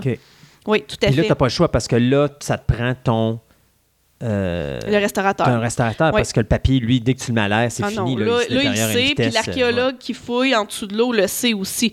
Donc, ils vont prendre le livre, ils vont le garder dans de l'eau. Puis là, j'imagine que ça doit être des boîtes euh, foncées pour pas que le- les rayons UV Ouais. traversent, parce que les rayons UV aussi amènent la dégradation beaucoup. Le soleil, là, Oui, finalement. oui, là. oui, oui. Donc, puis à partir de là, là, ils peuvent aller en laboratoire, ils ont des lumières spéciales, ils peuvent stabiliser. Mais j'ai déjà vu euh, une carte restaurée. C'est une vieille carte qui était quand même importante au niveau de l'histoire. Euh, écoute, elle était toute pliée. Tu sais, ça, ça devient dur, dur, dur, dur, dur. Donc, le restaurateur doit l'humidifier d'une certaine façon. Tu vois que c'était une carte importante parce qu'elle avait été réparée à l'époque. Il mettait de, de l'espèce de tissu qui collait. Donc là, aujourd'hui, il faut mettre un dissolvant spécifiquement euh, pour décoller ça sans briser le papier. Ensuite, mais toutes les restaurations, chose que j'ai pas dit, est fait avec des, des- Il essaie de faire ça selon les techniques de l'époque. C'est-à-dire, du papier, il essaie de retrouver du vieux papier qui peuvent être faits de la même de la même façon. La C'est ça, c'est peut-être récent, là, OK. on s'entend. Mais c'est pas du papier blanc super clean. Là. Ils vont retrouver du papier naturel pour boucher les trous. Ça permet de pouvoir bon, déplier. Tu peux euh, redonner de la couleur à l'encre de l'époque. Et puis finalement, ils ont pu la lire, la carte. Oh, wow. Donc, c'est vraiment, tu pars de quelque chose qui tu pensais complètement perdu, puis tu reviens avec quelque chose de génial. Le musée de la civilisation à Québec. Le, quand tu rentres au musée de la civilisation, il y a un gros bateau. Ça, cette structure de bateau-là, elle a été trouvée euh, à l'endroit où est-ce qu'ils ont construit le musée de la civilisation. Parce qu'avant, c'était euh, un port À cet endroit-là. Et c'est avant la conquête. Donc, c'est le seul, la- le seul bateau de l'époque d'avant la conquête qui a été trouvé. Et ils l'ont restauré, il était cassé en deux, en fait. Donc, tu avais un restaurateur qui a fait affaire avec... euh, là, c'est sûr qu'aujourd'hui, on en trouve de moins en moins, mais tu sais, les, les personnes qui fabriquaient des bateaux à l'époque, Oui. Qui gardaient la même technique, et ça existait encore. Euh, les personnes qui travaillent le bois, des menuisiers qui connaissent les, les, euh, les façons de faire de l'époque. Le restaurateur a fait affaire avec des spécialistes comme ça pour remonter le bateau et le stabiliser, évidemment, pour pouvoir que ça soit affiché. Donc, c'est vraiment des choses euh, importantes. Et puis, le, visuel, l'objet est, est tellement important. Puis, juste dernière chose, quand les collections sont entreposées, c'est entreposé, chaque type de, de matériau est entreposé d'une façon. Euh, souvent, quand on fait la reconstitution de l'objet, quand on, euh, le fameux euh, pot cassé qui a été recollé, ben il y, a des, il y a des supports spécifiques qui doivent être faits pour, pour conserver le plus possible. Ça, c'est tous des éléments que le restaurateur va faire aussi, qui vont faire que l'objet va se conserver dans le temps longtemps. Qu'est-ce qui est plus intéressant? Archéologue ou conservateur? Ou restaurateur, plutôt, je devrais dire? Mais euh, c'est- vraiment euh, Parce que deux domaines. Tu y penses, le restaurateur, là, il l'a facile. Il est chez eux, il attend, puis à savoir le call, puis il n'y a pas besoin de se casser la Ouais. tête dehors ou Je, sais que de un, le restaurateur a beaucoup d'études. Un petit peu plus. Ouais. ben, L'archéologue aussi, malgré. Mais, vous euh, avez pas le c'est choix parce que complètement si- deux choses différentes. Si tu découvres la pièce, tu es le premier répondant, comme tu as Ouais, déjà dit. Alors, c'est toi qui dois savoir Ouais. quoi faire. Donc, tu dois avoir les mêmes connaissances que lui, Un minimum, oui. un minimum, parce que, veut, veut pas, lui, il les a plus approfondis parce que lui, il faut qu'il il le restaure, mais tu dois quand même savoir quoi faire pour le préserver. Donc, tu as au moins la même base que lui, quelque part. Là. Ouais. Tu rentres. Tu rentres. L'important, c'est que tu gardes le même, le même milieu. Donc, tu le remets dans le même milieu. Mais moi, personnellement, c'est jamais arrivé vraiment. C'est déjà arrivé que le restaurateur est venu sur un site que j'ai fouillé, mais c'était pour euh, conserver une poutre qui avait brûlé. Que on voyait encore la forme, le, le feu l'avait conservée, puis on voulait être sûr qu'elle ne se dégrade pas. Donc, le restaurateur était venu sur place. Puis il a reparti un feu. Tout à fait. Non, bon. il a mis, bon, comme je disais tantôt, probablement de l'époxy, là, je Ok. sais pas exactement, mais un produit qui stabilise la structure. Donc, c'est sûr que, bon, une fois que tu fais ça, par contre, tu peux plus faire d'analyse carbone 14, tu peux plus faire d'analyse chimique. Mais des fois, ce que tu as besoin de garder, c'est la forme, c'est l'objet en tant que tel, et non l'envoyer en analyse parce que ça se dégrade à ce moment-là. Mais euh, écoute, moi, c'est dur à dire c'est lequel des deux. Moi, personnellement, je préfère être sur le terrain. Mais euh, ça fait partie des choix. Quand tu réfléchis à être archéologue, être restaurateur fait partie des choix. Puis souvent, tu fais ton bac en archéologie, puis ta maîtrise, tu bifurques, puis tu t'en vas en restauration. Parce que souvent, ça prend un petit peu des deux pour faire une personne compétente. Merci beaucoup, Andréane. Ça fait plaisir. Et puis, on se dit à une prochaine, euh, probablement soit mythologie, archéologie, enfin, On des verra. choses super intéressantes. Ouais. Bye bye. Parfait, merci.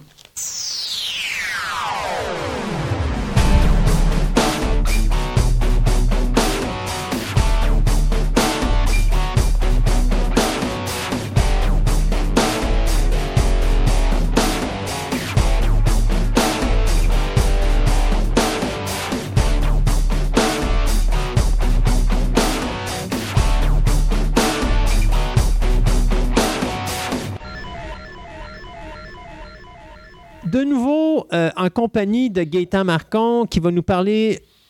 On commence la déchéance de l'univers héritage. Quand on dit déchéance, on ne dit pas d'hé- d'hé- d'hé- déchéance vraiment dans le point. euh, C'est pas au niveau de la qualité. non, c'est le- vraiment c'est le début de la fin. Dé- Exactement, exactement. C'est que tranquillement, les, euh, les aléas du marché, euh, l'avènement des nouvelles technologies font que les adolescents commencent tranquillement à délaisser le milieu du comic book pour aller vers le nouveau médium connu sous le nom de jeu vidéo, que nous, on connaissait déjà, mais qui n'était pas tout à fait ce qu'on a connu justement à l'époque qu'on est devenu adolescent, où là, ta, console qui avant n'avait qu'un seul jeu dessus, soudainement, te donne des opportunités de changer la petite cartouche et de jouer encore plus longtemps. On passe du Commodore au Nintendo. Non, le Nintendo est beaucoup plus tard. là. Moi, ce que je te passe, c'est vraiment on l'avènement du, euh, l'avènement du Atari 2600 et du Ah, oui. ColecoVision. Excuse-moi, c'est parce que c'est vrai que je viens de voir les années. On est en quatre- ben, on est à peu près dans le milieu des années 80. Fait Parce que, euh, qu'au moment, au moment où Nintendo est arrivé, Ouais. Héritage n'était plus là, Ouais, ou était, était sur les derniers, euh, sur les, les derniers moments de son respirateur artificiel. Mais encore là, c'est pas vraiment vrai parce qu'il existe encore. Aujourd'hui, en Bon, ok, 2016. disons, disons que la. Comment je pourrais dire Notre. Mais l'univers comic book, Marvel, l'univers super-héros, lui, tire ouais, à sa fin. Ça, ça se terminait sur un, un point, un point d'exclamation, malheureusement. Euh, mais toujours est-il qu'il y a une, une progression ou une régression vers ça. Pas qu'elle était nécessairement visible euh, au début des années 80, mais euh, tranquillement, avec les titres qui se terminaient, il y avait toujours des ventes qui baissaient au niveau de certains titres. Euh, il, y avait, il y en avait d'autres qui ont essayé aussi, parce que le, le DC Universe a quand même euh, beaucoup de titres, puis des trucs que euh, Héritage n'avait pas essayé.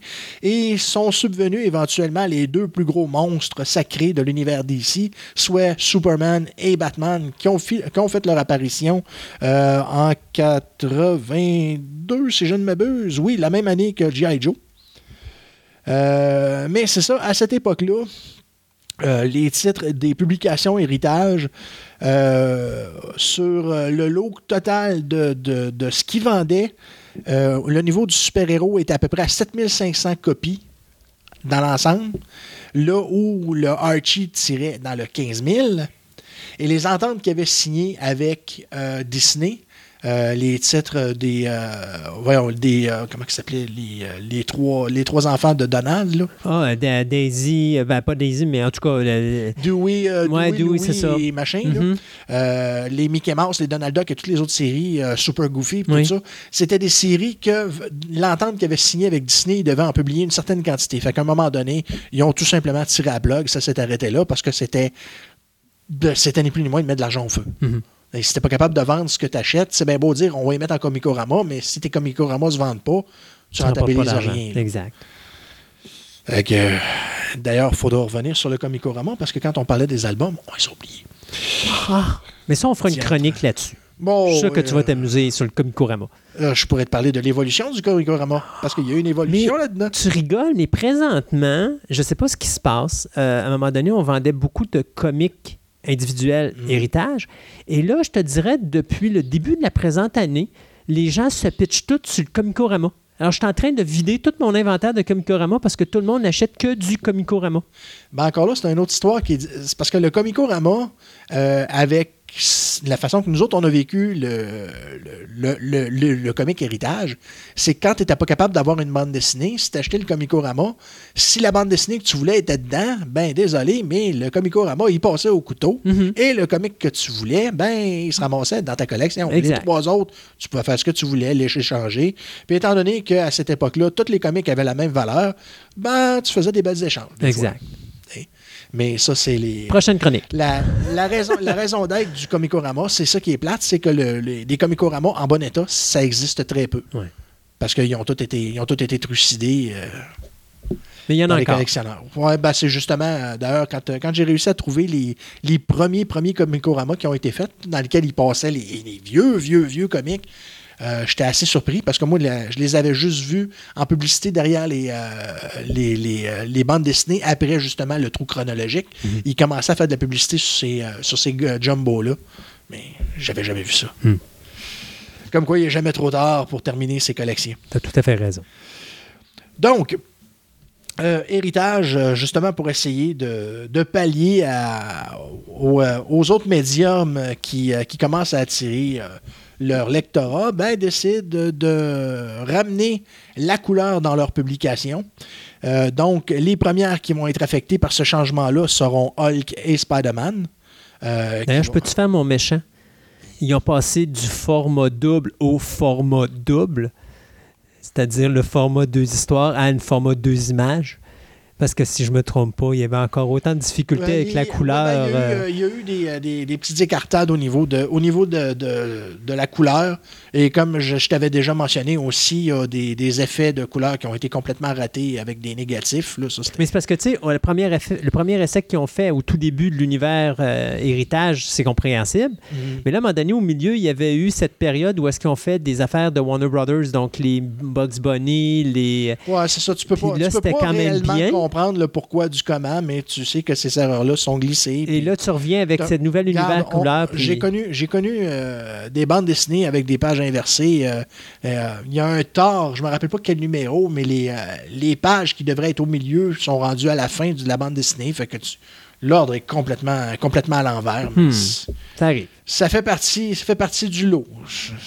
C'est juste des, des c'est pas des tracasseries, mais c'est, c'est loufoque. à Oh, oui.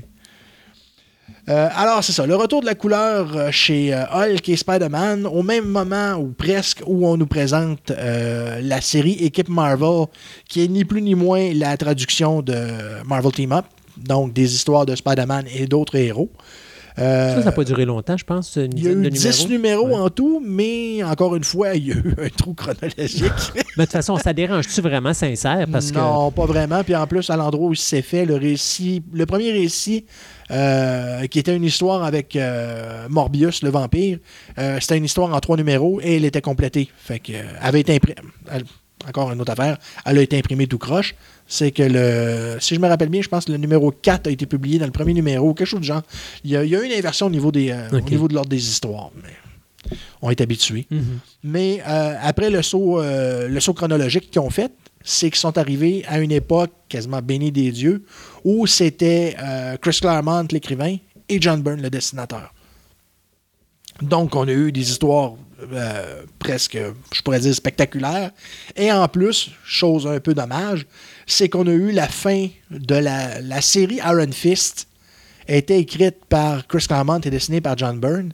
Sauf qu'elle a été cancellée au numéro 15. Et les deux dernières histoires qui restaient, qui étaient avec euh, un autre gars qui se trouvait être un- un- quelqu'un qui voulait avoir le pouvoir du Iron Fist, ont été publiées dans, Marvel Team Up. Et on a eu ces deux histoires-là. Mais on n'a pas eu le reste de, de- de Iron Fist. C'est Juste une petite parenthèse comme ça.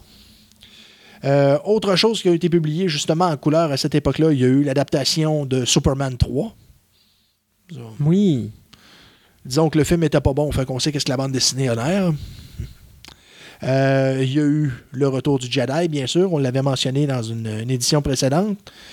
Euh, donc, à cette époque-là, chez Héritage, il y a 37 séries en tout qui sont publiées, donc c'est quasiment le paroxysme, la quantité qu'ils ont eu. Euh, il y a 15 séries de super-héros, 8 séries Archie et 14 séries jeunesse. Fait que là, tu te rends compte que oui, c'est on est au top, mais, mais, mais, mais ça va tomber vite. 84 apparaissent deux autres titres d'ici, euh, dont la popularité n'était même, pas- était même pas approuvée. C'était des titres qui étaient excessivement populaires chez DC, mais chez Héritage, premièrement, euh, étant donné la longueur des histoires, ce qu'ils ont été obligés de faire, parce que le, chez Marvel, c'était du 52 pages qu'ils faisaient, et les deux bandes dessinées que composait chaque, chaque numéro les forçaient à prendre deux pages et les mettre de, de côté pour être capable de fitter l'ensemble des deux histoires dans le format de, de- de héritage. Oui, j'avais vu ça à un moment donné, effectivement. Autant, autant dans Légion des super-héros que, que les nouveaux jeunes titans. Mhm. Fait que moi, d'après moi, c'est peut-être une des choses qui a, qui a occasionné un, Un un échec. écœur en titre aigu, mais je sais pas. Moi, c'était des séries que j'adorais. Les, les Titans, c'est, je suis vendu mur à mur. Je pense, je considère que le, les 50-60 premiers numéros des Légions, euh, de, des nouveaux jeunes Titans, euh, avec. euh, bon, j'oublie son nom, George Perez. Mhm. C'est quasiment le, l'équivalent de ce que Chris Claremont a fait avec les X-Men chez, chez Marvel. OK. OK. Ensuite, ah oui, bon, une des choses qui a été faite à cette époque-là, justement, pour essayer de mousser l'intérêt des jeunes, c'est que les, euh, courriers des lecteurs, ça faisait déjà des années que c'était instauré chez Héritage, mais ils n'avaient jamais euh, essayé d'encourager les jeunes à s'impliquer. Fait qu'ils ont décidé de créer un concours en, de- demandant aux jeunes de collaborer à trouver un nom aux différents courriers des lecteurs pour chaque série. C'est une des choses qui a été instaurée. Et euh, je pense que c'est quelque part en 84 qu'ils ont fini par euh, faire le, listing de, toutes les, euh, tous les courriers des lecteurs, mais considérant que toutes les séries allaient se mettre à tomber comme des dominos, ben ça n'aura pas connu, ça n'aura pas fait long feu, malheureusement. Donc, OK, euh, ce qui est arrivé, euh, c'est ça. euh, dans les séries qui n'avaient pas été transformées en format double à cette époque-là, il restait Superman, G.I. Joe et Batman qui sont devenus format double et qui finalement sont redevenus format spécial, genre peut-être trois mois après, parce que ça pognait pas plus. Puis éventuellement, ben, est arrivé ce qui devait arriver. Ben, le coup près a tombé à l'été 84. Et c'est pas compliqué. les séries Batman, Captain America, Conan, Daredevil, Fantastic Four, Iron Man, Star Wars et Thor ont tous été arrêtés. Puis Star Wars, à cette époque-là, c'était du 3 pour 1. C'était le 3 dans un, oui. Puis là, qu'est-ce qui se passait avec, mettons, genre Transformers? Ça existait-tu encore? Transformers n'avait pas été créé encore à cette époque-là. après. Mais euh, ce qui a sauvé euh, les meubles avec plusieurs séries, c'est que les histoires de Batman se sont, ont été tronquées et mises avec les histoires de Superman. Donc, sur deux récits de Superman, tu avais une histoire complète de Batman. Plus souvent qu'autrement, il y a des pages qui avaient été mises, encore une fois, de côté pour être capable de, de- de rentrer dans le format que, que ça donnait. Euh, Captain America a été annexé aux Vengeurs, dont justement le fameux Vengeur 139 avec les deux histoires euh, dedans. Euh, Daredevil a été annexé au G.I. Joe. Fantastic Four dans Spider-Man. Daredevil, dans G.I. Joe, mais G.I. Joe, c'était pas du Marvel? Oui. Ah oui, à l'époque, c'était Oui, du Marvel? oui. OK. Euh, Il y a eu, c'est quoi, je pense, c'est 150 numéros chez Marvel. OK, OK, OK. autour OK. de. Et Thor a été publié dans Hulk. Donc, euh, étant donné que Thor, à cette époque-là, était dans, un, dans une succession d'histoires écrites par Walter Simonson, qui venait à peine de prendre le titre quand l'annulation s'est produite, et il était sur une lancée avec une histoire absolument euh, phénoménale, avec une guerre contre le, le guerrier de feu euh, Surtur qu'on peut voir dans, dans la dernière bande-annonce de Ragnarok. Mhm. Euh, fait c'est ça. Au moins, euh, euh, ceux qui ont décidé de continuer à lire tard dans les histoires de, Hulk auront eu euh, la possibilité de voir l'ensemble de ce récit-là. Ensuite, si on regarde au niveau de 85, c'est ça. Il restait 5 titres de Archie et 8 de super-héros. C'est une Euh, dérape. Mais même Archie a pris une dérape comme ça. Oui, oui, tout, euh, ça, ça a vraiment tombé. euh, à un moment donné, c'était trop, c'était trop. Puis si, si ton, ton titre se vend plus, t'as pas le choix. Tu, tu suis le marché, puis tu coupes. Puis de toute façon, là, ce que tu me dis, toi, dans les titres de Archie, Betty Véronica et tout ça, euh, les petits formats sont pas inclus là-dedans.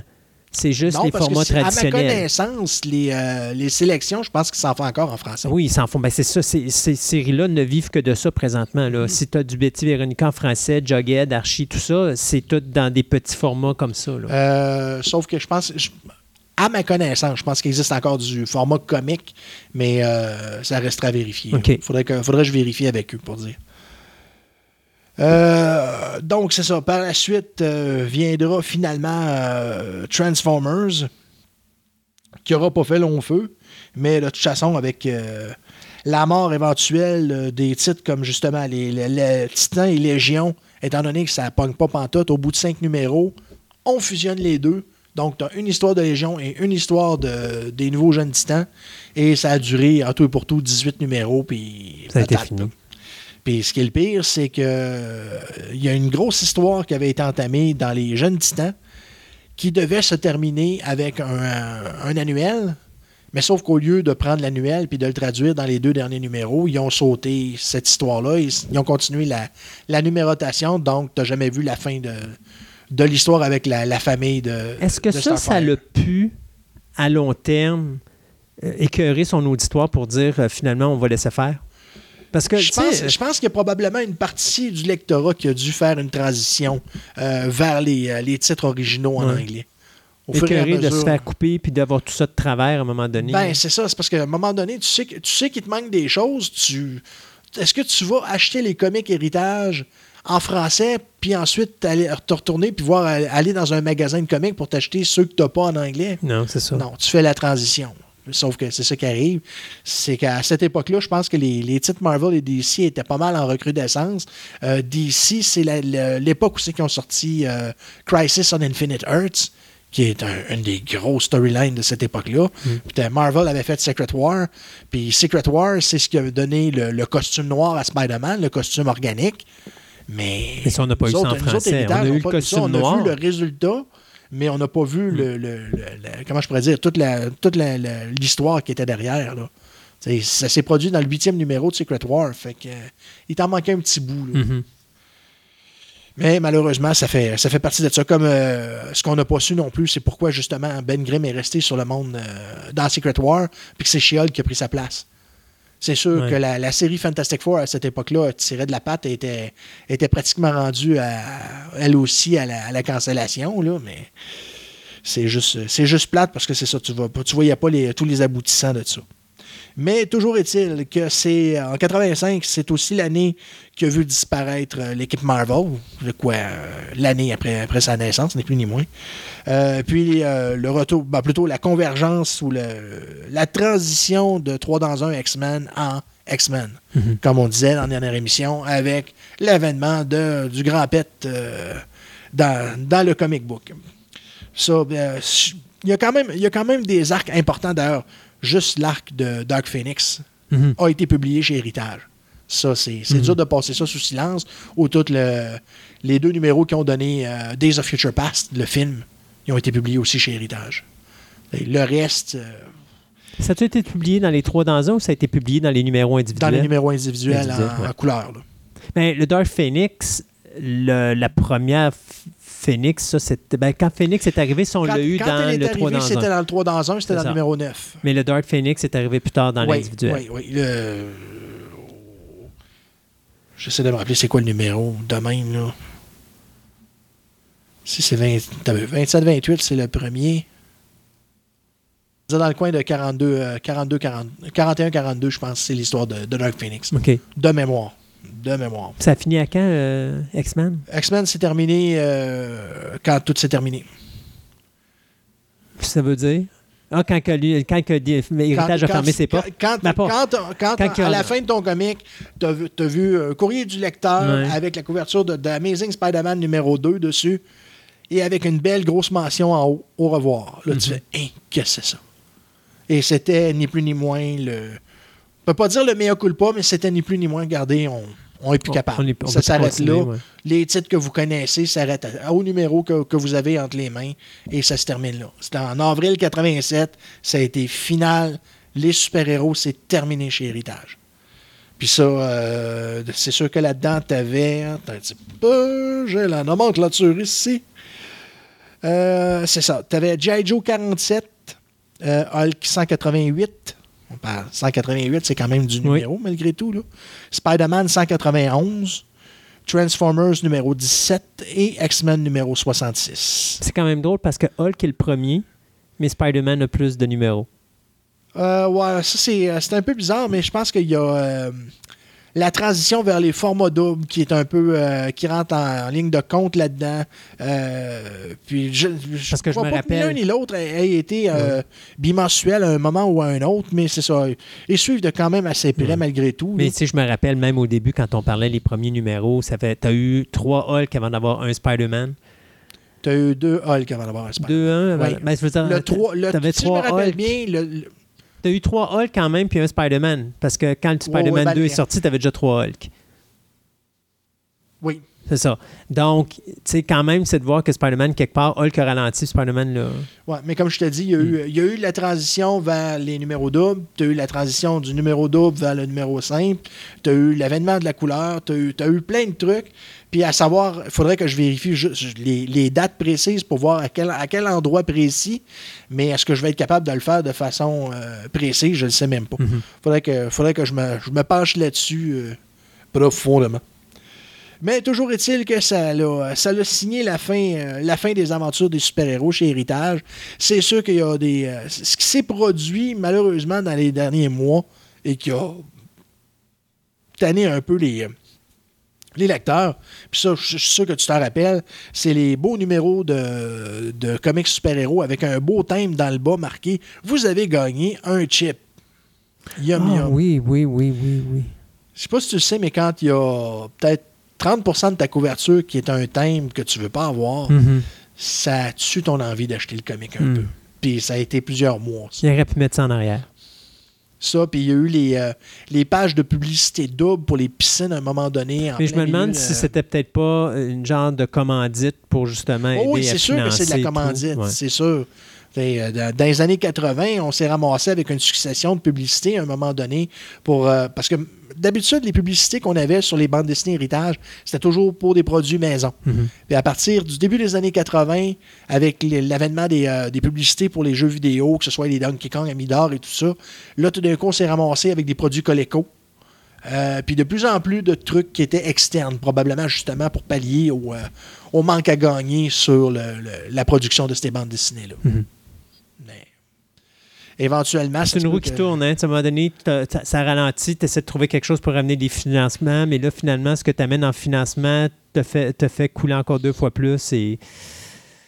Ben, sans compter qu'est-ce qui est hors de ton contrôle, parce que justement, euh, dans les années 80, c'est à l'époque où c'est que Marvel a commencé tranquillement à faire des histoires externes dans lesquelles les récits principaux, euh, de- dont les récits principaux dépendaient. sais. Si, si Spider-Man se, se poursuivait dans, dans Secret Wars, puis que Secret Wars n'était pas publié chez, chez, chez vous, Mhm. ben, T'as une partie de l'histoire qui te manque. C'est plate. C'était le début des events. Tu sais, je me rappelle, ouais, c'est ça. Puis en plus, à cette époque-là, Spider-Man était publié dans trois récits différents. Tu avais Spider-Man, tu avais Web of Spider-Man, euh, qui a succédé à Marvel Team Up, puis tu avais Peter Parker. Puis à un moment donné, il y a une histoire qui a passé dans les trois titres. Ouais, les crossovers. Euh, des crossovers, c'est ça. Puis c'était avec Secret War 2, si je me rappelle bien. C'était dans lequel euh, il y avait un building qui, était, qui avait été transformé en or par le Beyonder. Mais sauf que tu n'as rien qu'une partie du récit qui a trois numéros. Mhm.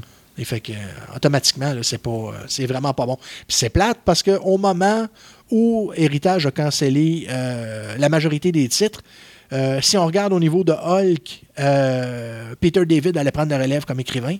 Puis ça a été probablement une des personnes les plus importantes, les plus influentes au niveau de, de la Mhm. production des, des comics de Hulk. Euh, juste, à- juste au niveau des transitions qu'il a, qu'il a occasionné au, au niveau du personnage. Puis Spider-Man, ben c'était. Oh, le créateur de Spawn, j'oublie tout le temps son nom. Tom McFarlane. Fa- McFarlane, il allait devenir le dessinateur et euh, des écrivains. Mhm.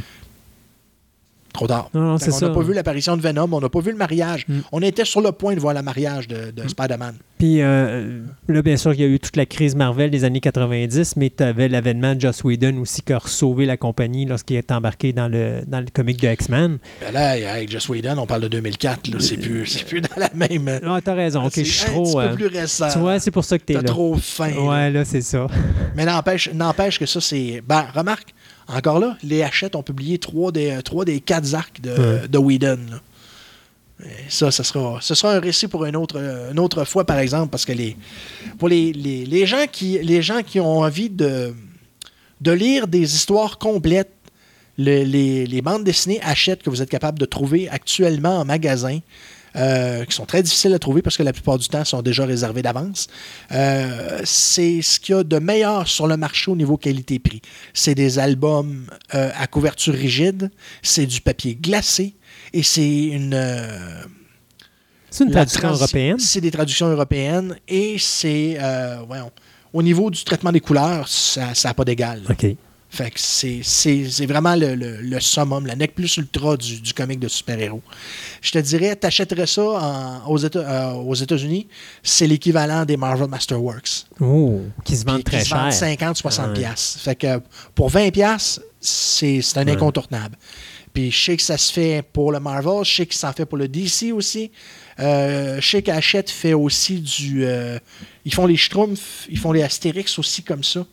Euh, puis euh, récemment, ils ont commencé des bandes dessinées de Star Wars. Fait que je pense qu'à peu près tout le monde qui est intéressé, il va y trouver son compte. Mais euh, je vous dirais, allez sur... là, je- j'essaie de me rappeler c'est quoi le nom du site. Mais ça, au pire, c'est pas grave. Ça, ça, on le mettra en lien. On, on le mettra, euh, on le mettra en lien parce qu'il y, a un- il y a un site web qui vous fait la nomenclature complète de tous les titres, justement, du, euh, du Marvel Universe qui ont été publiés sur cette collection-là, Hachette. Puis, si vous êtes capable de mettre la main là-dessus puis que vous aimez vraiment les, les super, les super-héros, vous allez avoir l'ensemble des meilleures histoires qui ont été publiées chez Marvel. Puis, en, gui- en guise d'exemple, justement, on parlait des, euh, de trois des, euh, trois des arcs de Joss Whedon. Mais euh, pour ceux qui connaissent les, les éditions Héritage comme il faut, le dernier album classique, et là on parle des albums qui datent des années 60-70, le dernier qui a été publié, c'était un recueil de Hulk qui contient les numéros 101 à 108. Donc, l'équivalent des trois numéros avant le numéro 1 et le numéro 1, 2 et 4 dedans, en plus d'avoir le premier annuel de Hulk avec les Inhumains. Fait c'est une belle compilation. Puis, dans le même ordre d'idée, ils ont sorti aussi euh, Le démon dans la bouteille Oui, de. David Michelin et euh, dessiné par John Romita Jr. et Bob Layton, qui avait été publié chez Héritage dans le coin des numéros 80. Euh, ça a été un- un- encore là un- une, des, une, des meilleures, une des meilleures histoires dans, le- dans cet arc-là de, de Bob Layton et John Romita Jr. Ça n'a pas manqué. Je veux dire, pour, le, pour le prix, il n'y a, pas- y a pas à y revenir. C'est un incontournable. Pour finir avec Héritage, si on mettait un point euh, pratiquement final, parce que il restera au moins encore une chronique à faire là-dessus, euh, peut-être comme on disait sur les Ben, Comicorama et tout ça. Sur les Comicorama, oui. Puis le, je vous dirais que la- une des choses qui est intéressante malgré tout, euh, surtout dans les histoires secondaires, c'est qu'à un moment donné, vers la fin des, des formats spéciaux, euh, Héritage s'est mis à traduire des histoires qui dataient de la période des titres d'anthologie, donc des histoires de Nick Fury, Mmh. euh, il avait traduit des histoires de Howard the Duck en français. Euh, le fils de Satan est un exemple. Mhm. Skull the Slayer. Euh, puis là, je vais en oublier, je suis sûr. Mais ça, c'est pas grave, ça, c'est une ouverture pour une autre chronique. Ouais, c'est ça. euh, Mais dans, ces histoires-là, c'est sûr qu'il y avait toujours les sempiternelles histoires de cow-boys qui pouvaient au nez les gens qui voulaient rien, qui, qui tripaient super-héros, ou les histoires d'horreur pour euh, qui, que les, certaines personnes n'étaient pas capables de gérer non plus. Mais il y avait quand même du bon matériel dans tout ça. Je me rappelle d'ailleurs dans les, dans les formats doubles, à un moment donné, euh, dans Hulk, ils se sont mis à traduire des vieilles histoires de Hulk qui dataient des premiers numéros qu'ils avaient fait dans Tales to Astonish. Euh, une très bonne run d'ailleurs. Tu avais la première apparition du leader qui avait été, euh, qui avait été mise là-dedans. Ils ont fait la même chose avec les premières histoires de euh, Iron Man. J'en ai vu de Captain America de cette période-là aussi. Euh, c'est pas pas à décrier. Puis n'importe qui qui, euh, qui sait regarder puis qui, euh, qui est capable de trouver les ressources nécessaires pour savoir quelles histoires sont où, dans quel ordre, parce que c'est comme tout le reste, il y a bien des choses qui ont été publiées en dehors de leur chronologie, mais tout est là pareil. Mhm. Euh, la, la- la partie des histoires de Nick Fury qui ont été écrites, si je me rappelle bien, je pense que c'est euh, dans Strange Tales, c'est une, une- quasiment une, une série complète euh, avec Yellow Claw, justement, dont on parlait dans une chronique précédente. mon, je pense, dans le comic espionnage. Puis c'est ça que Nick Fury aurait dû être. Je pense c'est ça qui aurait été l'aspect le plus populaire pour le comic de Nick Fury. Mais je pense que c'était l'histoire la plus intéressante que j'avais vue justement avec lui. Là. Ben, c'est parce que le, le- le style était tellement psychédélique. Très James. Bond. Ben, c'est ça. De toute façon, c'est la, c'est la réponse à James Bond Ouais. de Marvel, là. mais en, en plus intéressant encore, tant qu'à moi. Parce que justement, Nick Fury, je veux dire, il a, à cause de son, son espèce de sérum qu'il a en lui, justement, il n'est pas, il est pas immortel, mais il vieillit beaucoup plus, euh, beaucoup plus tranquillement. Mhm. Euh, donc, c'est, quelque chose à voir. Puis, si je peux faire un, un dernier point, si vous êtes capable de faire, de, de mettre la main dessus, euh, il y a un manuel très intéressant qui s'appelle le Guide des comics héritage qui a été fait. Euh, c'est un livre de pas loin de 500 pages ou de plus de 500 pages, avec des illustrations noir et blanc couleur, avec un guide de, un guide de prix avec, avec lequel vous pouvez ou pas être d'accord, parce qu'il y a, il y a quand même euh, en considération toujours l'État. Et euh, je vous dirais qu'il y en a qui sont assez libéraux au niveau de la gradation. Il faut être très, très, très pointilleux. Mhm. Euh, De les- toute façon, il n'y a pas un guide dedans, je pense, de a, il y a gradation. hein. un guide, mais je pense que c'est surtout au niveau de l'évaluation, bien souvent, que les gens vont faire une erreur. Euh, puis surtout que les, les- les éditions Héritage étaient, euh, faisaient des, euh, un format qui était plus gros que le Marvel original. Donc, il y avait souvent des barres noires, euh, soit du côté de la tranche ou du côté euh, de l'ouverture de la, de la bande dessinée. Fait que bien souvent, c'est un endroit aussi que les, comment je pourrais dire, les coches sont faciles à voir. Puis, étant donné que les, les bandes dessinées héritage, nous autres, on, on utilisait ça, on mettait ça dans nos poches, puis on se promenait avec. Pourquoi? Parce qu'on était contents, puis on voulait les faire partager aux autres. Exact. Ben, ces bandes dessinées-là, malheureusement, ils ont subi les, les, les, euh, les contre-coups du temps, puis bien souvent, ils sont devenus en mauvaise condition. Mais d'un autre côté, ils sont encore aussi lisibles qu'ils l'étaient à l'époque. Oh, ça, c'est sûr. que, vous allez dans un magasin, vous vous vous envoyez à 25 cents, 50 cents, 1 dollar. Pourquoi pas? Vos enfants vont peut-être aimer ça même. J'ai été surpris moi-même à l'époque où je faisais des recherches euh, sur l'ensemble de ce que Héritage avait fait. Euh, une dame qui est arrivée avec son, enfant où je travaillais, puis elle voyait que je travaillais avec ces bandes dessinées-là, puis son petit garçon était tout impressionné. Pas parce que c'était un titre particulièrement euh, affriolant, mais juste le fait de voir les images, de voir les bulles, de voir qu'il y avait du, il y avait du lettrage dedans. C'était quand même un, enfant en relativement bas âge qui avait probablement qui venait probablement bien juste de commencer à lire. Il était attiré par la combinaison justement d'images et de, bulles avec du lettrage dedans. Puis bien souvent, ça, va, être utilisé à la transition vers une autre forme d'écriture qui est le, roman. Il y en a qui vont faire cette transition-là, il y en a d'autres qui la feront beaucoup plus tard, mais quand même, euh, souvent pour une première expérience au niveau de l'écriture, ça peut être parfait comme, Puis comme c'est plaisant pour un enfant de bas âge parce que c'est un produit, puis je suis désolé, je ne veux pas manquer de respect à héritage, mais c'est un produit cheap, euh, dans le sens que tu sais, c'est pas comme un gros euh, recueil que tu vas acheter, justement, tantôt tu parlais Ouais, d'achète ou c'est de haute qualité, ouais, qu'un enfant de on parle 5-6 pas- ans. On parle pas, on parle pas du- de, la, de la notion cheap que nous autres on utilise ici. là. C'est plutôt le, le, le- ratio qualité-prix. C'est quelque chose de. Euh, pa- parce qu'un enfant, un enfant, tu lui mets ça dans les mains et le, le- le- le recueil, il va prendre le bord. Mais un, un livre comme l'héritage, qui est en papier journal, chose comme ça, qui va s'amuser à regarder, tout ça, ça va être plus accessible pour lui qu'un gros recueil. Puis, meilleur prix pour le. Il va le lire, il va le colorier, il va le déchirer, il va le découper. Et voilà. Puis si vous êtes assez, euh, assez logique dans votre façon de procéder, ben, oh, de grâce, laissez-y pas votre numéro 1.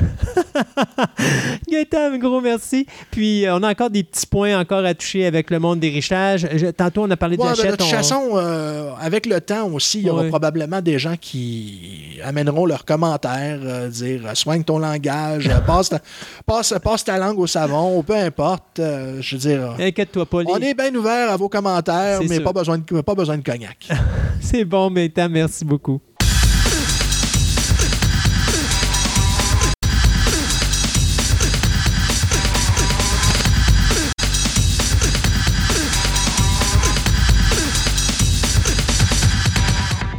Ce segment de nouvelles vous est présenté par Vidéo Centre-Ville, le plus grand club vidéo répertoire de la ville de Québec. Films étrangers, noir et blanc, culte ou blockbuster, plus de 45 000 films disponibles en magasin. Au 230 Marie de l'Incarnation, Québec, ou visitez tout simplement leur site web à vidéocentreville.com.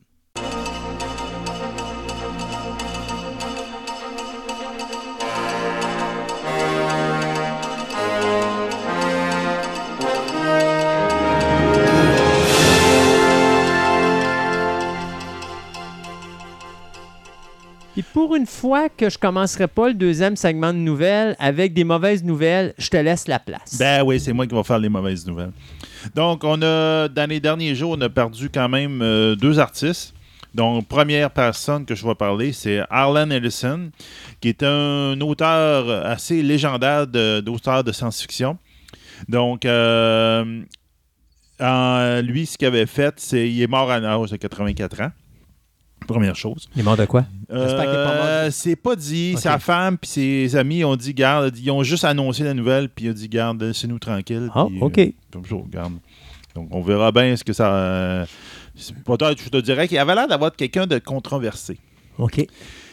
Il était en, il était en chicane après, tout le monde. Donc, Ouais, mais c'est un artiste. c'était un artiste. C'est ça. Donc, euh, il avait quand même fait une très grosse euh, carrière en science-fiction, avait en gagnant plusieurs Nebula euh, puis des Hugo Awards, il avait gagné plusieurs. Euh, puis entre autres, il avait été le. Donc, le- c'était un écrivain. Oui, c'était un écrivain, c'était vraiment un scénariste. Hmm. Exactement. Donc, entre autres, il avait écrit une, euh, une histoire post-apocalyptique qui s'appelait A Boy and, His Dog. Oui, je connais ça. C'est ça, donc c'est lui qui a écrit Avec ça. Don Johnson. Mhm. Donc, euh, sauf que Je me rappelle plus du nom du chien, par exemple. Ouais, moi non plus. Non. Mais ça, c'est. Je te dirais qu'il y avait tout le temps de la misère avec le fait qu'il écrivait quelque chose, et après ça, quelqu'un le transposait à la télévision ou au cinéma et changeait le scénario. Lui, là, ça le mettait en bleu, puis c'est pour ça qu'il poursuivait tout le monde, puis il se mettait en rogne après tout le monde. Donc, j'ai l'impression que c'est plus quelqu'un qui devrait être. Il aimait les livres, là, puis il Mhm. aimait ça écrire dans les livres. enfin, On le reconnaît. Nous, ben, le, le- le- bon, je te gens- dirais, le- les gens le connaissent principalement dans la, la série Star Trek, l'original, avec The City of the Edge of Forever. Ça, c'était l'épisode avec. euh, comment qu'elle s'appelait donc?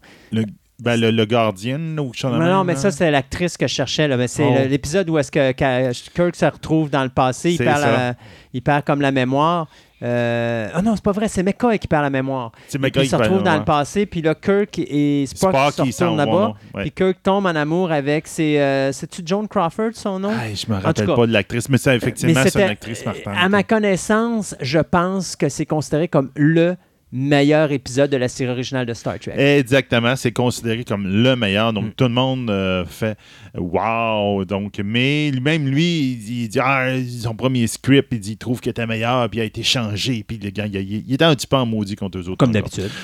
Donc, euh, c'est ça. Donc, c'est c'est sa femme qui lui servit. Donc, euh, toutes nos condoléances à sa femme. Puis l'autre personne qui, qui est C'est un, un auteur de bande dessinée, un je auteur, crois. ben, c'est un auteur. C'est un- je pense que c'est plus un dessinateur. Un dessinateur. C'est un dessinateur. Donc, c'est le légendaire euh, créateur de bande dessinée Steve Dicto, Dic- euh, ouais, Ditko, qui est mort à l'âge de 90 ans. Il a Euh, pas fait. Spider-Man? Euh, ben, entre autres, oui. Oui. Donc, lui, il est mort dans. Ben, il a été retrouvé à son appartement le 29 juin. Euh, puis on suppose que ça faisait deux jours qu'il était là.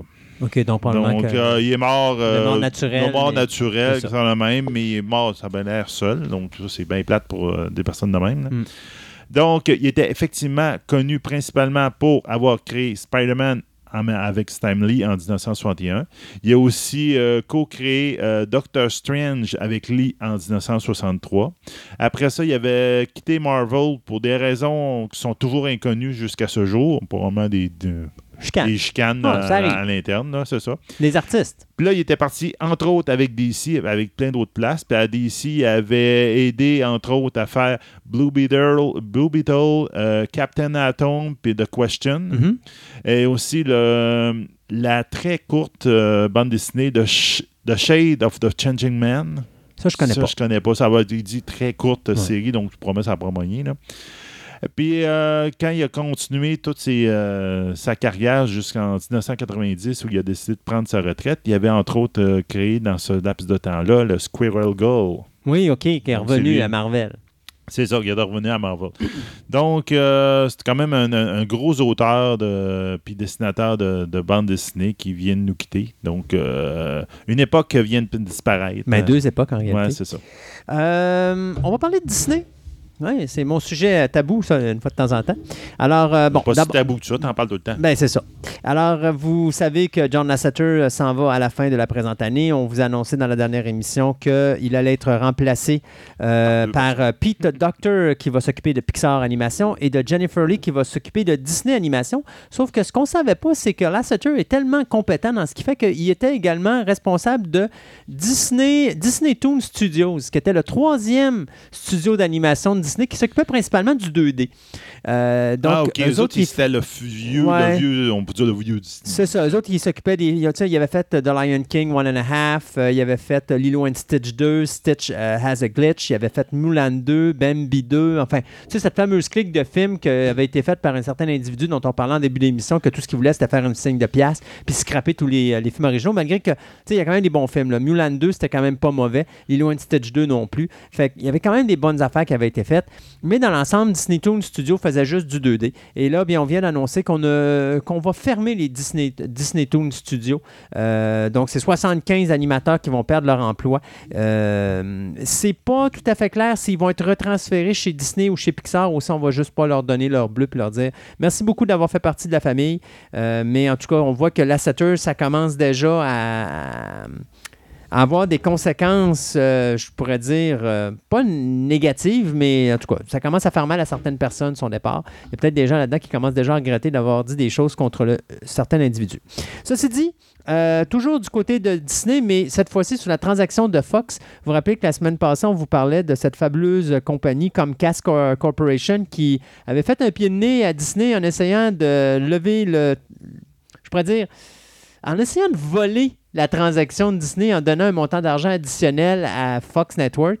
Et Disney avait tout de suite répliqué avec une augmentation de. Écoute, on donnait 38 euh, l'action euh, face à. On avait donné. ben, on a plutôt monté la transaction de 23 28 l'action à 38 l'action euh, pour l'offre à Fox. Fox avait comme tout de suite dit oui, OK, on accepte l'offre. Mais ce qui est le fun, c'est que là, le US Antitrust Approval. Donc, ça, vous savez, je vous en avais parlé au début, la transaction ne peut pas être faite tant qu'il y a trois paliers gouvernementaux qui euh, n'acceptent pas la transaction. Ça avait été fait au niveau des actions, ça, c'était pro- pas de problématique. Il y avait le Antitrust Approval aussi qui devait être fait, mais là, ça a été fait. Le US Antitrust a accepté euh, l'offre, euh, mais cependant, Disney devra vendre le Fox, le, le- le- le poste 22 euh, ou qu'on appelle le Fox 22 Regional Sport Network. Ils doivent absolument s'en débarrasser, ce que Disney a accepté de faire pour que la transaction passe. Fait que je ne sais pas si c'est réglé, mais il me semble qu'il reste peut-être encore un petit, un petit segment au niveau euh, du gouvernement américain qui est celui des, euh, des distributeurs, surtout pour euh, les streamings. Euh, je pense que c'est la dernière chose qui reste. Mais ça, ça fait juste mettre un autre clou dans le cercueil de la transaction, ce qui veut dire que là, comme casse, ils peuvent encore bouger, là, mais euh, ça va être difficile parce que Comcast vont avoir. J'ai été voir à droite et à gauche et euh, Comcast va avoir encore plus de difficultés avec le gouvernement américain pour prendre possession de Fox parce que tout est NBCC, NBCSA, Universal et tout ça. Ouais. Eux autres sont plus dans les nouvelles et les c'est ça, et alors que Disney ne le sont pas. Fait que euh, Disney, ça passe mieux que Comcast, et Comcast va avoir beaucoup plus de problèmes juridiques. Même d'ailleurs, si vous vous rappelez la transaction que je vous disais la semaine dernière, la dernière émission, je vous disais déjà, il, y a- il disait qu'il y avait un budget d'allouer pour la poursuite au, euh, au, euh, au tribunal parce qu'il s'attendait justement à ce que Ben ça oui. finisse en cours. Fait que moi, je pense que Fox va tout simplement dire, regarde, sais-tu quoi, merci beaucoup de l'offre, même si tu donnes plus cher, on s'en fout, on va rester avec Disney. ça va prendre bien trop de temps avant qu'on voie notre argent. Oui, puis de toute façon, soyons honnêtes, Disney présentement, ça va tellement bien. En trois films, il- même en deux films, il avait raflé le box-office de l'année avec Avengers et Black Panther. Ben oui. Ils ont eu un échec avec euh, Han Solo, mais savez-vous quoi? Incredibles va tellement bien que l'échec de Han Solo, ça fait longtemps qu'on l'a oublié. Alors, n'importe quel. Moi, je serais un actionnaire de Fox si je dirais, savez-vous quoi? Euh, cassez pas la tête. Je veux Disney tout de suite. Je veux même pas lire les papiers. Je veux Disney tout de suite. Je veux faire du cash. Je veux faire du cash. Donnez-moi du cash. de que, suite. euh, do- donnez-moi Disney parce que faut comprendre que oui, il y a un montant d'argent qui est donné, mais Disney donne plus d'actions que ce que Cam- euh, Comcast va faire. Et ça, pour un actionnaire de Fox, c'est plus intéressant parce que lui, d'abord, un, à la fin de l'année, il a moins d'argent à donner au gouvernement. Puis deuxièmement, il va faire d'argent dans les années d'après parce qu'il sait que avec Marvel, avec Pixar, Ah, ils vont faire de l'argent. comme de Indiana Jones là. qui s'en vient, euh, Star Wars qui continue à faire du cash. Fait que quelque part, ils savent qu'ils vont faire de l'argent. Alors que si tu vas avec Universal, ben Universal, tu as euh, Fast and Furious, puis t'as euh, Jurassic Park. C'est Euh, tout. Ouais, non, c'est pas terrible. Ils n'ont rien d'autre. D'ailleurs, ils ont tellement pas de franchise que là, ils sont à veille de faire un spin-off de Fast and Furious pour justement essayer d'aller chercher ou faire de l'argent avec des franchises, mais ils ont beaucoup moins de potentiel que Fox en a. Alors, ça, c'est le clou dans le cercueil numéro 2, d'après moi. Euh, Il en suffit d'un autre et puis je pense que c'est terminé, la transaction va être finie. Mais c'est sûr qu'on parlait du 10 juillet, ben, c'est reporté à plus tard parce qu'avec le nouveau contrat d'achat de, de- de Fox, euh, pas de Fox, mais de Disney, euh, ça change un peu la donne au niveau des actionnaires, mais je pense que ça va se régler assez vite parce que j'ai jamais vu le antitrust bouger aussi vite sur une transaction que ce qu'ils font là. Je pense qu'il y a des gens à Disney qui ont pris le téléphone qui ont dit Écoute, tu peux-tu euh, Euh, passer en priorité ce dossier-là là, pour qu'on règle ça le plus vite possible? C'est ça, puis il aimerait bien ça. Puis, ah, regarde, de voir les Fantastic Four dans la, nouvelle phase Four, de, ouais. de- de Les Marvel. Les X-Men, mais c'est ça, à la base, c'est tout le temps un univers séparé à date, là. Non, mais c'est normal, mais ça appartient pas à Disney, ça Non, appartient à non, Fox. Je sais, mais ils vont peut-être la laisser dans l'univers séparé. J'ai hâte de voir. Non, moi, d'après moi, ils vont finir ce qui se fait là, puis après ça, Ils tu t'as pas le choix. Le gros boom, Avengers versus X-Men, t'as pas le choix. Les Fantastic Four contre les Avengers, il n'y a aucun intérêt, mais les X-Men contre les Avengers, monétairement parlant, mon homme, si tu penses qu'Avengers 3 a fait du cash, Ah oui, c'est sûr, ça va faire du t'as rien vu encore. Mais peut-être qu'ils vont les laisser comme dans deux univers parallèles. En tout Non, cas, on verra. non, non, moi je te le dis, si tu veux du cash, là, ça va faire plus d'argent qu'Avengers 3 encore, c'est sûr et certain. On verra bien. Euh, de maintenant, on va te parler de comics. On va rester un peu dans, dans un domaine connexe. Ah oui donc? Donc, euh, première chose. Excusez-moi. Étouffe-toi pas, là. C'est les bananes qui me.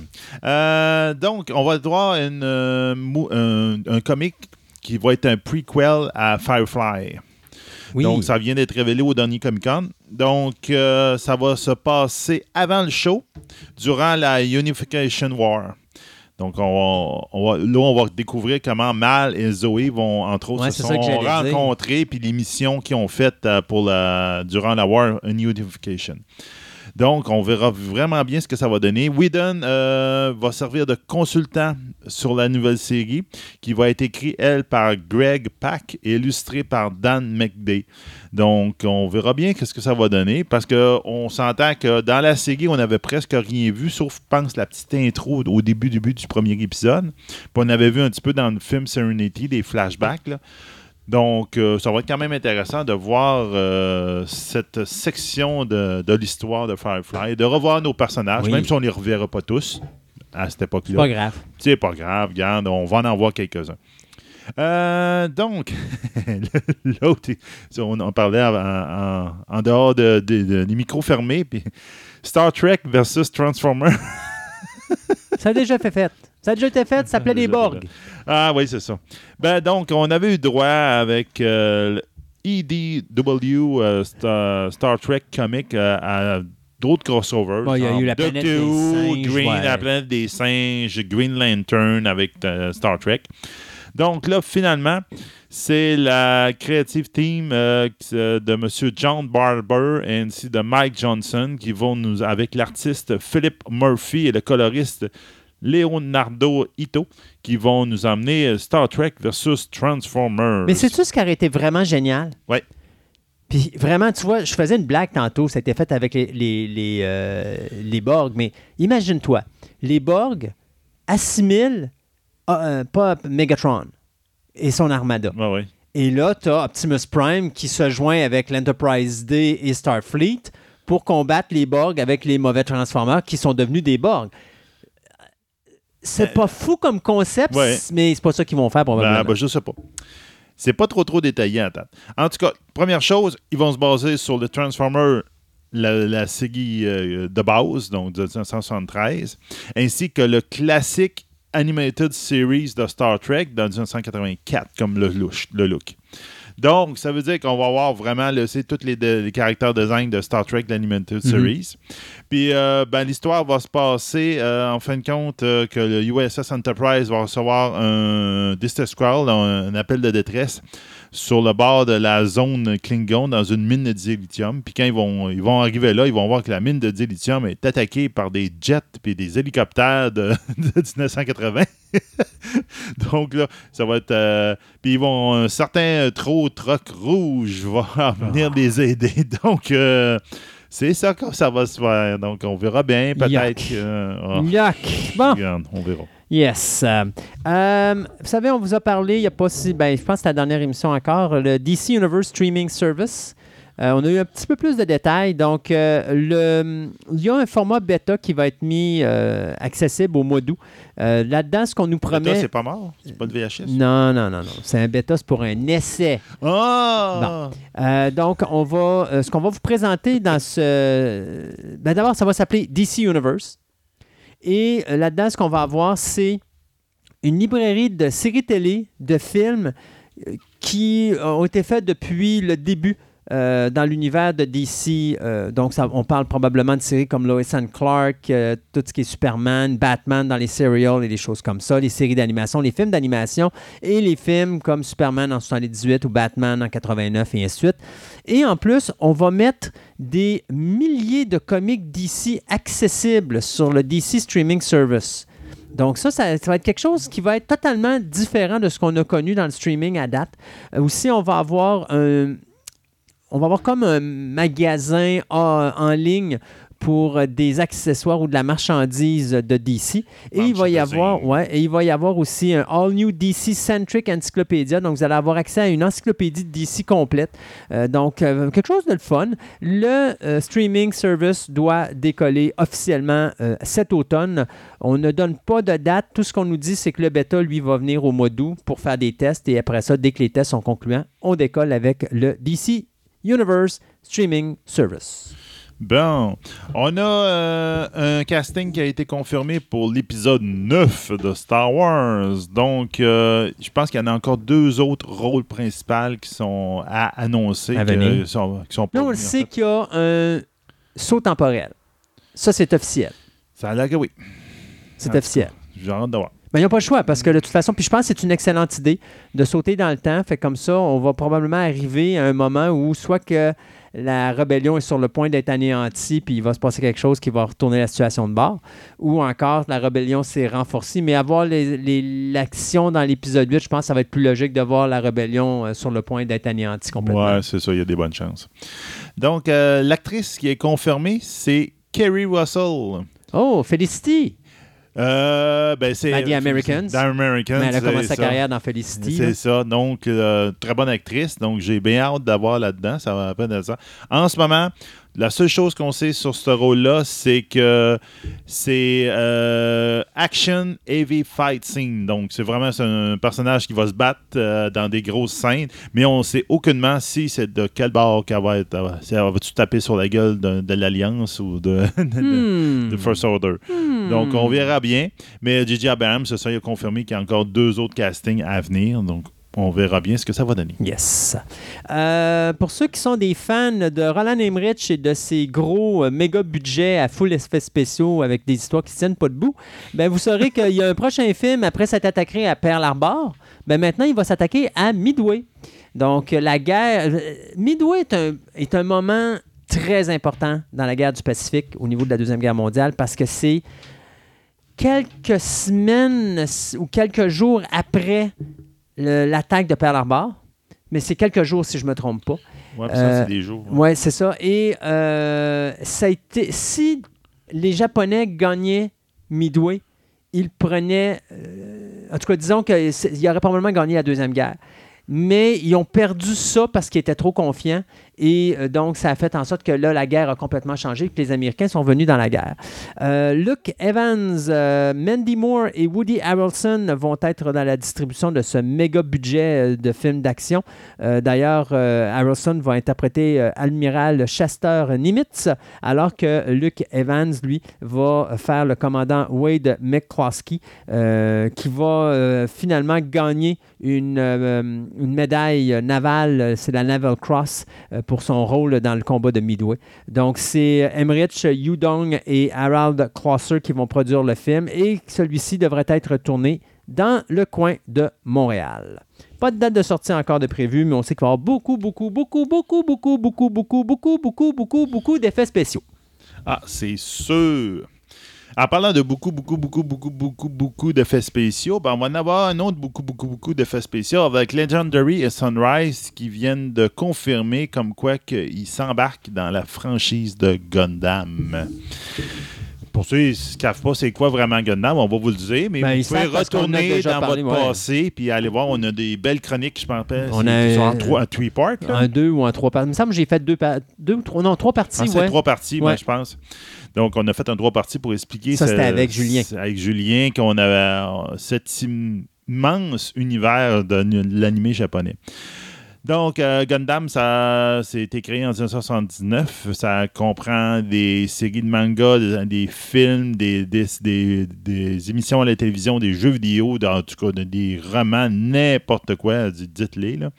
En fin de compte, ça se situe dans une dans le futur où euh, l'humanité a fini par coloniser les différentes euh, le système solaire, puis à faire des colonies dans l'espace, puis là il y a comme une guerre entre les colonies qui veulent devenir indépendantes de la Terre et la Terre, puis là ils se battent avec euh, des gros robots dont le Gundam est comme le le, le- plus perfectionné, c'est souvent le, nom qui donne au plus perfectionné. Donc, on verra bien ce que ça va donner. En ce moment, il n'y a aucun acteur, aucun writer, aucun directeur qui a été décidé là-dedans. Euh, J'ai un souhait. J'aimerais ça Del Toro.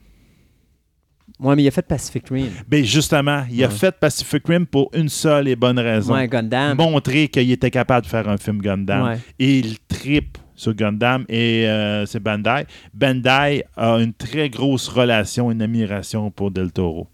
Qu'on verra, parce que moi, j'ai peur que les peut-être pas se le writer. Peut-être pas le writer. Ça, je suis d'accord. l'écrire. L'écrire, moi, excusez. L'écrire, l'écrire, je suis pas sûr. Parce que devenir Pacific Rim, là. euh, euh, Oui, mais il y a pas rapport là-dedans, euh, non, je sais, mais bon, regarde, il a beau le réaliser, mais j'aimerais ça avoir un bon writer, quelqu'un qui. Un bon, bon écrivain, scénariste. Un bon scénariste qui soit capable de faire quelque chose. Mais Del Toro, je pense qu'il y aurait le look et le. Le- je te dirais la passion de Gundam Mm. en arrière pour peut-être faire marcher ce film-là. Sûr. Surtout que c'est une nouvelle adaptation de dessin animé japonais, puis on s'entend que les Américains dessinaient en japonais. Oh, attention, je vais te gronder. Ben, je sais, mais. T'as pas aimé. Ghost in the Shell? J'ai adoré Ghost in the Shell. Oui, mais il n'y a pas plus ou moins marché. Oui, ça, je suis d'accord, mais c'est- tu peux ça. pas. L'animé japonais peut pas pogner. Tu sais, tu ferais Cowboy Bebop, là, puis ça marcherait pas pourtant s'il y a un des animés japonais qui est le meilleur euh, pour moi, là, au niveau de la- des séries animées, c'est Cowboy Bebop. Mais pourquoi? La mentalité japonaise et la mentalité américaine sont pas la même affaire. Et les Américains, là-dessus, ils peuvent pas embarquer. Ben, ce que, ce que- ce que j'ai entendu comme critique, puis je trouvais ça intéressant, c'est euh, justement par rapport à Ghost in the Shell. Il dit ils ont pris un des films japonais, ils ont pris exactement la Ah même oui. histoire, ils l'ont transposé, mais ils ont enlevé plein de bouts que c'est ça qui faisait l'intérêt pour le film. Mais ça pourra pas. Moi, le ce que le film monde n'a pas aimé. mais- Je pense non. que les fans, c'est ce qu'ils ont Les pas aimé. fans n'ont peut-être pas aimé ça, mais je Ouais. parle monsieur, madame, tout le Ah monde. n'aurait pas embarqué dans Ghost in the Shell, il n'aurait jamais rien compris de Ghost in the Shell. Ah non, c'est Parce que le film d'animation, si tu l'as vu comme moi, tu le sais, c'est pas évident à comprendre. Non, non, Fait que monsieur et madame tout le monde, tu fous ça au cinéma. Le film aurait encore fait moins d'argent que ce qu'il a fait là avec, euh, avec la version de Scarlett Johansson. Mais j'ai hâte de voir, mais ça, c'est un, un casse-gueule, Gundam. Et ça se peut Parce que que c'est gris. Ouais. C'est tout le temps une zone de gris. Oui. Mais là- un film, ça dit que c'est, tu, tu suis un bord de la guerre, Oui. l'autre, l'autre série, tu suis la l'autre bord de la guerre. On, on- à part exception, on n'a jamais vu des films sur le, le point de vue des, des- des Allemands la guerre. Hmm, oui, euh, C'est Fatherland, rare. C'est rare. 1986 avec Roctor Howard. Bon, tu en as un au moins, mais au moins ça. Je peux t'en trouver d'autres. Ouais, mais c'est ça, mais il y en a très peu. On voit tout le temps d'un bar parce que les autres, c'est les méchants. Tu veux qu'on parle de Das Boot? Oui. Bon, ben, c'est ça. Das on va parler de Das Boot. Das Boot est un exemple aussi. Oui, c'est bon l'équipage, l'équipage d'un sous-marin de la Deuxième Guerre mondiale allemand. Mais c'est souvent, c'est ça, là. Puis j'ai, j'ai peur que les Américains. tu veux-tu que j'en fasse d'autres? Non, Je vais arrêter parce que là... euh, Ah, tais-toi, là. non, mais c'est ça que j'ai peur parce que Ouais. c'est, c'est un film de zone grise, puis les Américains sont pas bons pour zone grise. Il faut qu'il y ait un héros. Il y a de plus en plus de zones grises, mon cher. Mais- Malgré que c'est peut-être une des raisons pourquoi que l'univers de DC Comics marche pas au cinéma. Mais ça, on en reparlera une autre fois. Ouais, c'est ça. Ceci dit, Watchmen, je fais ça vite euh, pour te laisser le temps de parler de Das Boot.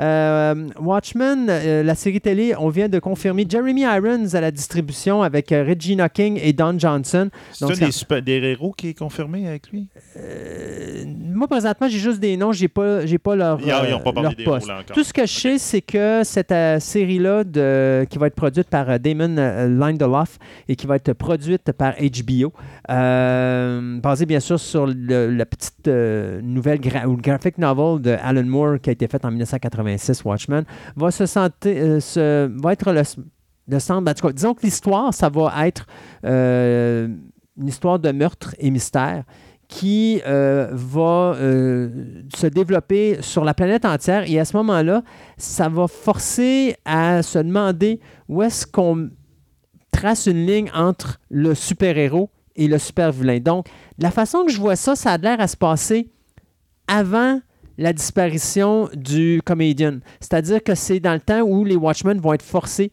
de prendre leur retraite. Ah, ça serait ça serait juste à ce moment-là, juste avant ça. Fait qu'on verrait comme le prequel du film qu'on a vu euh, avec justement le moment où les super-héros sont devenus illégaux. euh, dans le monde entier. Alors, euh, j'ai pas vraiment de date de sortie, mais on travaille très fort pour vous amener Watchmen le plus vite possible. Euh, Puis ok. toi, ben, tu finis avec Bon, Das Boot. On va finir avec Das Boot. Donc, euh, Das Boot vient de finir sa. Ben, pour ceux qui ne savent pas, Das Boot, premièrement, c'est un film. c'est Euh, quelle date le, C'est un film? C'est ok, 1981. c'est un film. c'est- c'est. C'est fait pour la télévision en Allemagne. Ça durait, je pense, c'était 4h30 ou 5h30, quelque chose du genre. Euh, moi, j'ai eu la chance, j'ai la chance d'avoir ici le DVD avec la version complète que j'ai en allemand. Que j'ai, oui, qui est 6 heures, c'est ça, exactement. ça. Que je me suis tapé au complet dans un après-midi. Je l'ai jamais écouté J'ai encore. adoré. Il j'ai- paraît, il paraît que c'est le film Ouais. de sous-marin. oui. Euh, écoute, euh, c'est tellement le film de sous-marin qu'il y a tellement eu de blessés parce qu'ils ont filmé dans un sous-marin.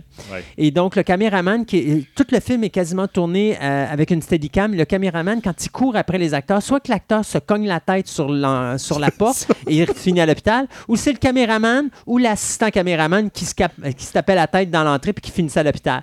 Mais euh, ça, donne des séquences incroyables. Et Das Boot, si vous ne l'avez pas vu, c'est un film exceptionnel. Mais tapez-vous pas la version 135 minutes qui a été sortie au cinéma? Tapez-vous la version longue. Même si c'est en allemand, vous avez des sous-titres, lisez un petit peu. Mais ça vaut vraiment la peine. Puis sa version longue, elle est vraiment exceptionnelle. Le suspense. Tu vis vraiment ce que les gens vivaient dans les sous-marins. Tu sais, ils sont pognés dans l'eau.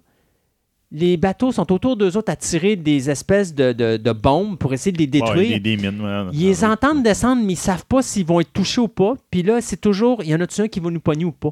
Puis t'entends rien, ils sont tout le temps là à attendre que ça explose pour savoir si ça explose. Est-ce qu'on meurt ou est-ce qu'on meurt pas? C'est ça. C'est délirant comme film. Non, c'est vraiment bon.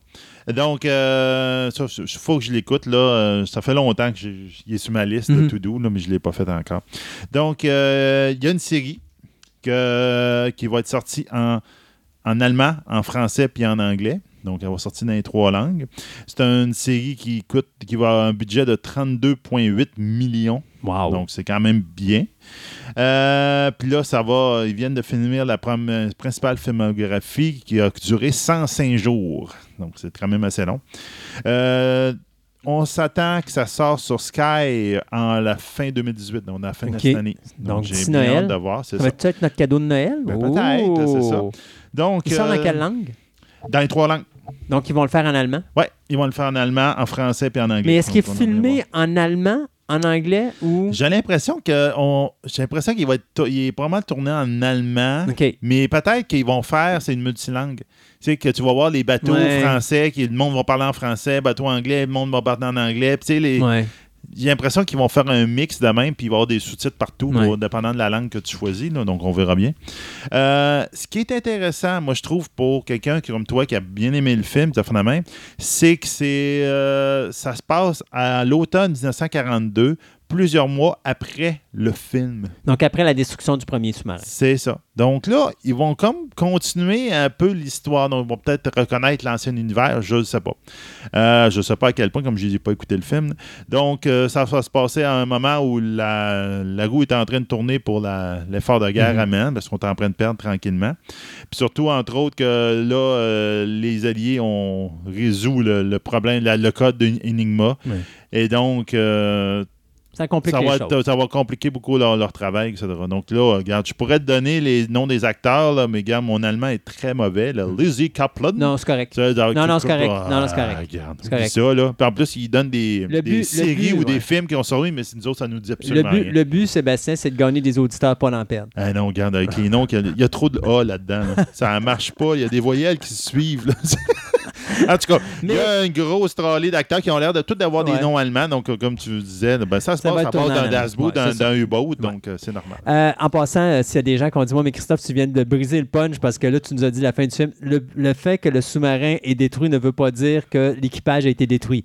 Alors, je vous ai rien brisé. Euh, J'ai juste dit que le sous-marin est détruit, mais il peut être détruit parce qu'il a passé la guerre puis qu'à la fin, ils font juste le scraper. Euh, ça veut absolument rien dire d'autre. Je vous ai pas brisé le punch. Ils voient tous dans un petit kayak, là, puis ils font Ouais. sauter sur Et voilà, quelque chose de genre. En tout cas, regarde, vous écouterez le film, mais ça vaut vraiment la peine. Euh, nous autres, on s'arrête quelques instants et on vous revient en fin d'émission avec notre table ronde de chiolage. de chiolage.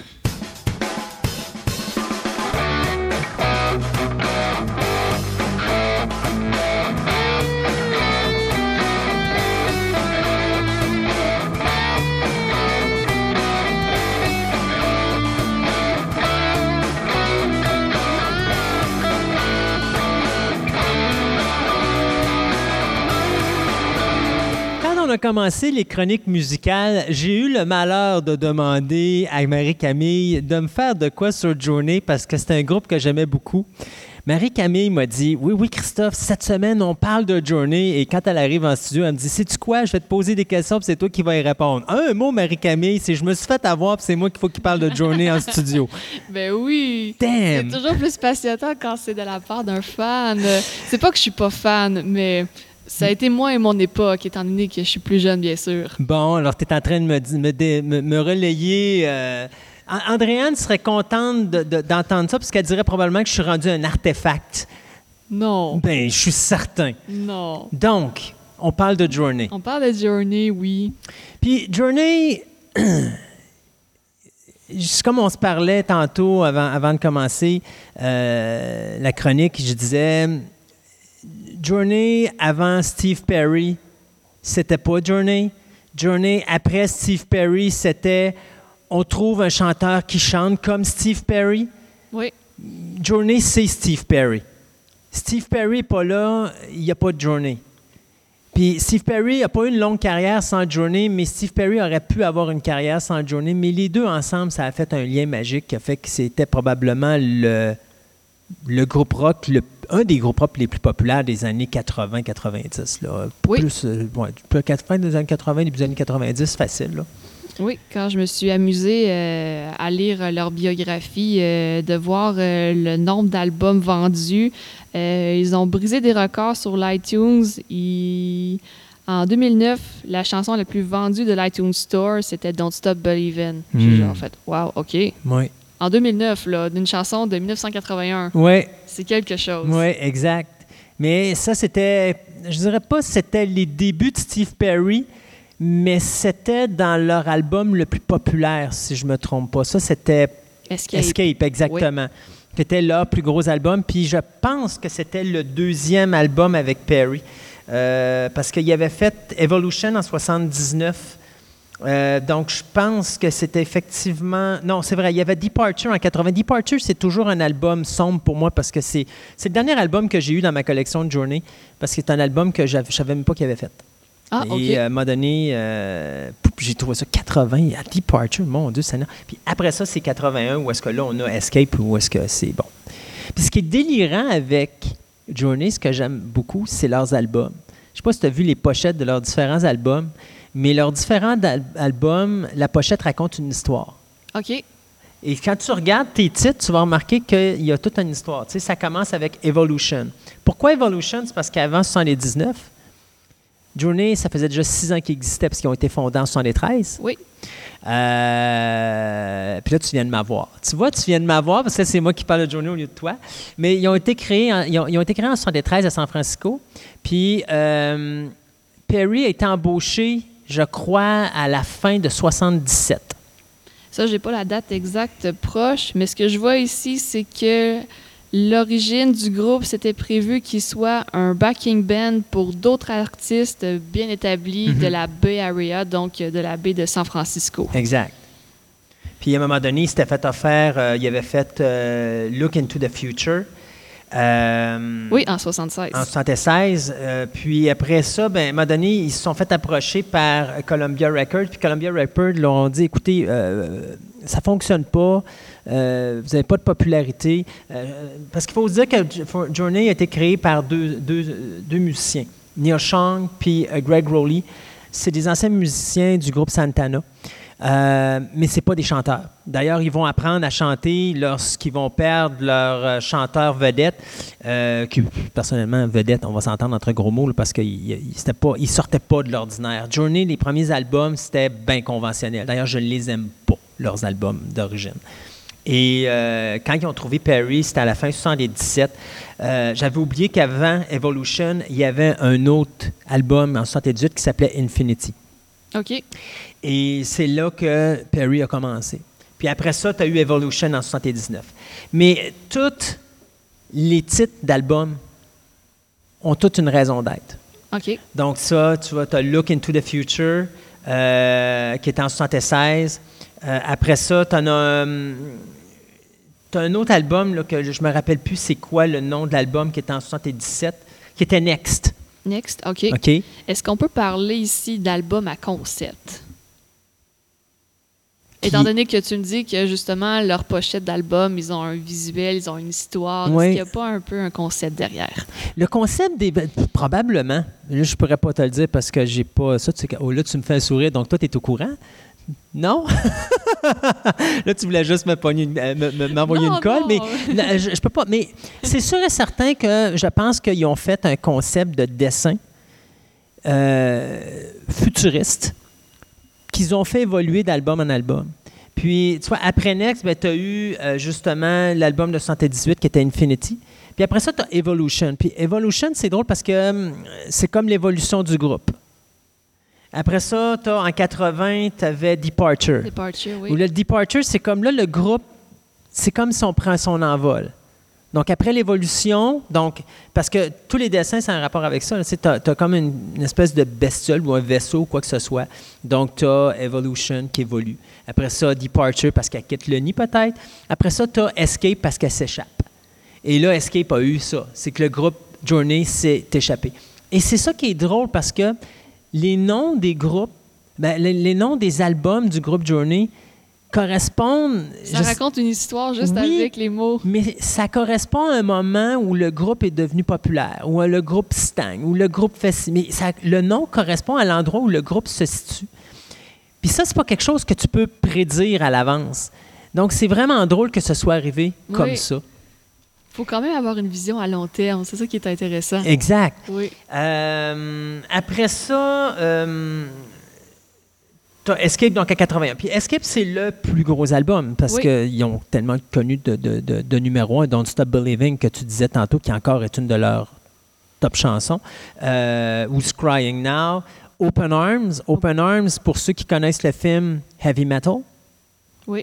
C'était une des chansons, puis c'est probablement, ça c'est vraiment une des belles chansons de Journey. Et Journey a cassé le moule avec cette chanson-là, parce que tout le monde est habitué d'entendre du hard, ben, soft hard rock, parce qu'ils sont vraiment rock and roll, mais c'est pas du rock and roll disco, c'est du rock and roll hard avec de la guitare électrique et tout le kit, mais ils ont un style pop à travers. OK. Et avec Open Arms, on tombe dans le slow, dans la musique triste, la musique pas de gros boom, pas de gros ça joue au piano puis tout. Donc là ils ont détruit le moule complètement de Journey, puis là on s'est rendu compte que le groupe faisait un peu n'importe quoi, dans le sens qu'il était capable de jouer différents types de musique, différents types de, de- autant ils sont dans le hard rock par moment, autant ils sont dans le soft par d'autres, autant ils vont dans tel type de musique. Et tantôt, je vous disais, Jo- Journey sans Steve Perry, c'est pas Journey.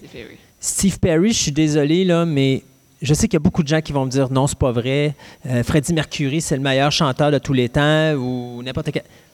Pour moi, Steve Perry est le plus grand chanteur de tous les temps.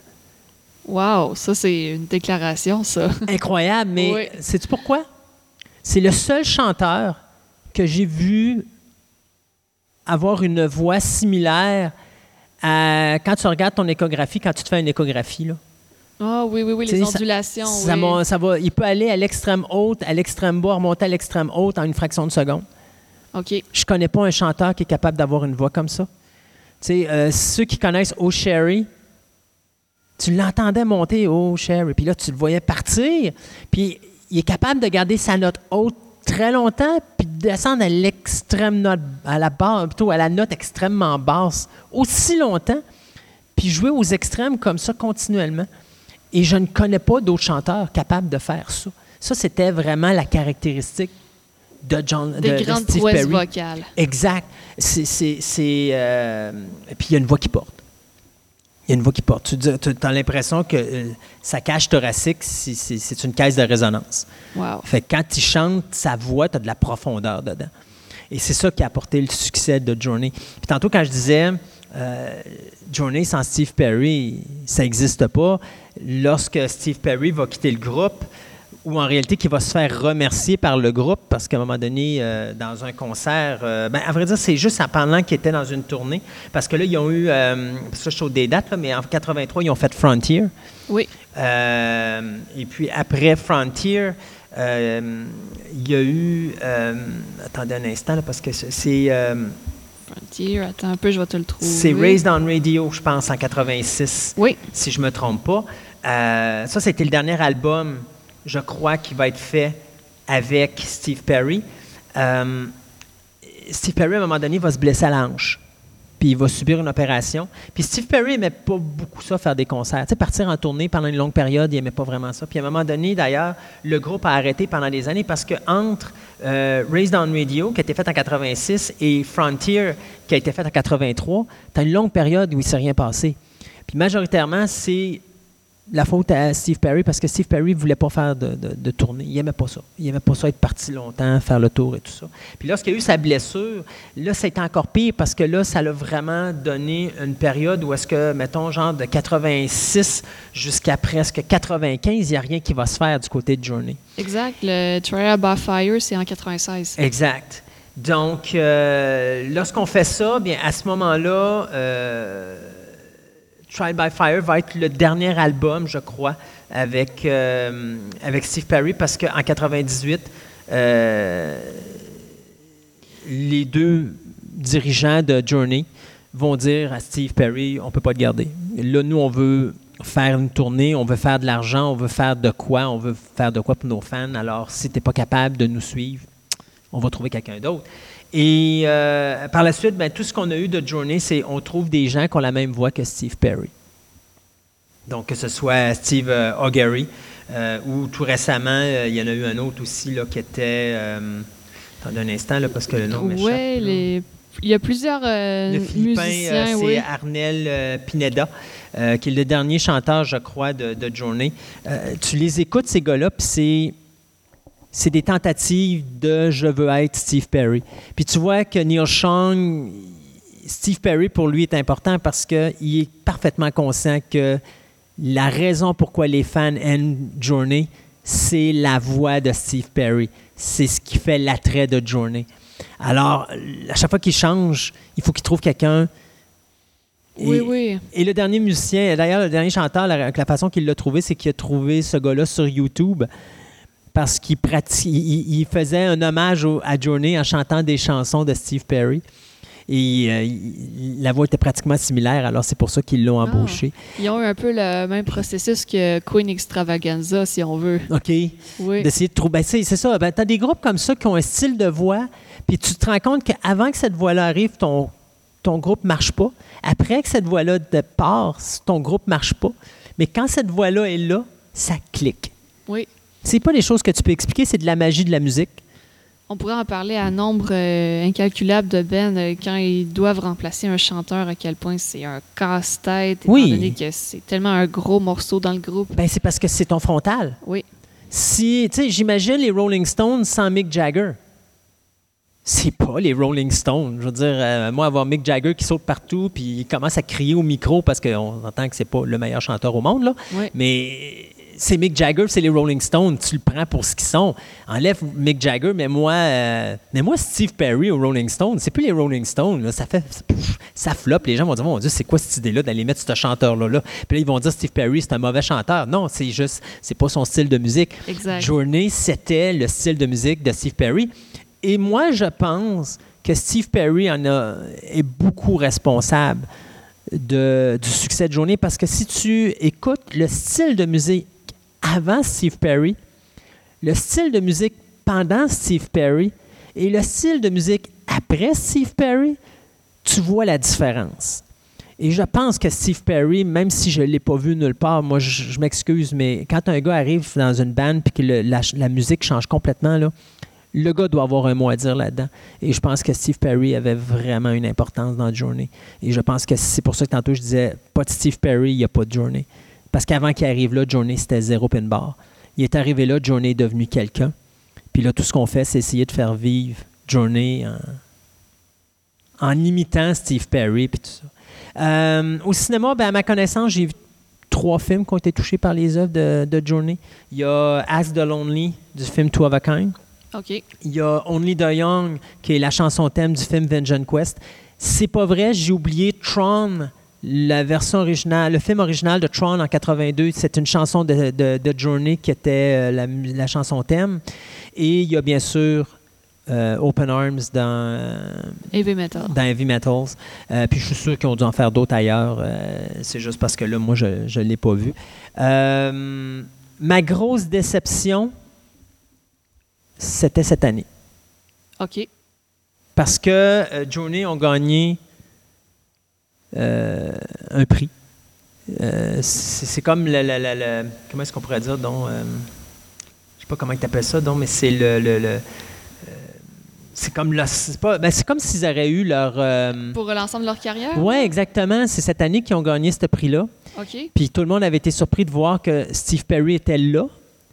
Ah. Sauf que le problème, c'est quand on a chanté la chanson à la fin de l'événement, c'est pas Steve Perry qui chantait. Et euh, beaucoup de fans n'étaient pas de bonne humeur là-dessus parce que pour eux, Journey, pour eux, c'est Steve Perry. Alors, c'est c'est pas. Puis je- je veux rien enlever à, à Pineda. Là. Je veux dire, c'est pas un mauvais chanteur, mais c'est pas Journey.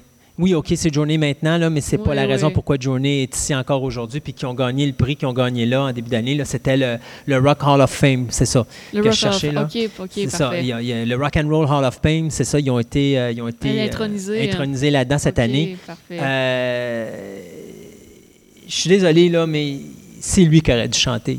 À moins que Perry avait des problèmes de voix puis qu'on le sait pas. c'est ça. mais- on- Est-ce qu'on sait s'il Mais a il- accepté ou oui, non? c'est sûr. Mais encore là, y a-tu vraiment accepté ou pas? Parce qu'il y a eu, il y a encore euh, de quoi dans la. tu sais, il s'est peut-être quelque- passé quelque chose entre le groupe et tout ça, malgré que, tu sais, on voyait les accolades dans, dans les scènes de Backstar, quelque chose qui n'a pas été vu à la télévision, mais qui avait filmé puis qui est sorti sur, le, sur Internet. Donc, tu sais, tu voyais vraiment qu'il n'y avait pas nécessairement de. de de, de, de- mauvaises relations entre les deux, mais quand même, une fois qu'ils ont été intronisés, Perry était plus là. Quand le groupe est revenu chanter, Perry était plus dans la bâtisse. OK, OK. Fait que, tu sais, quelque part aussi de notre côté, tu dis, bon, Est-ce que c'est un peu le même style de relation que Dave Mustaine avec Metallica, par exemple? On le sait pas. bonne question, on ne le sait pas. Euh, Il y avait une autre année aussi, euh, si je me trompe pas, faut pas que je me trompe, mais il y avait un autre prix qui leur avait été donné. Euh, euh, en 2005 aussi, tu vois, il y a- parce qu'en parlant de, de- justement de la relation Perry-Journey, Perry a toujours été là quand il y a eu des prix importants qui ont été donnés. Donc, en 2005, il y avait le Hollywood Walk of Fame Oui.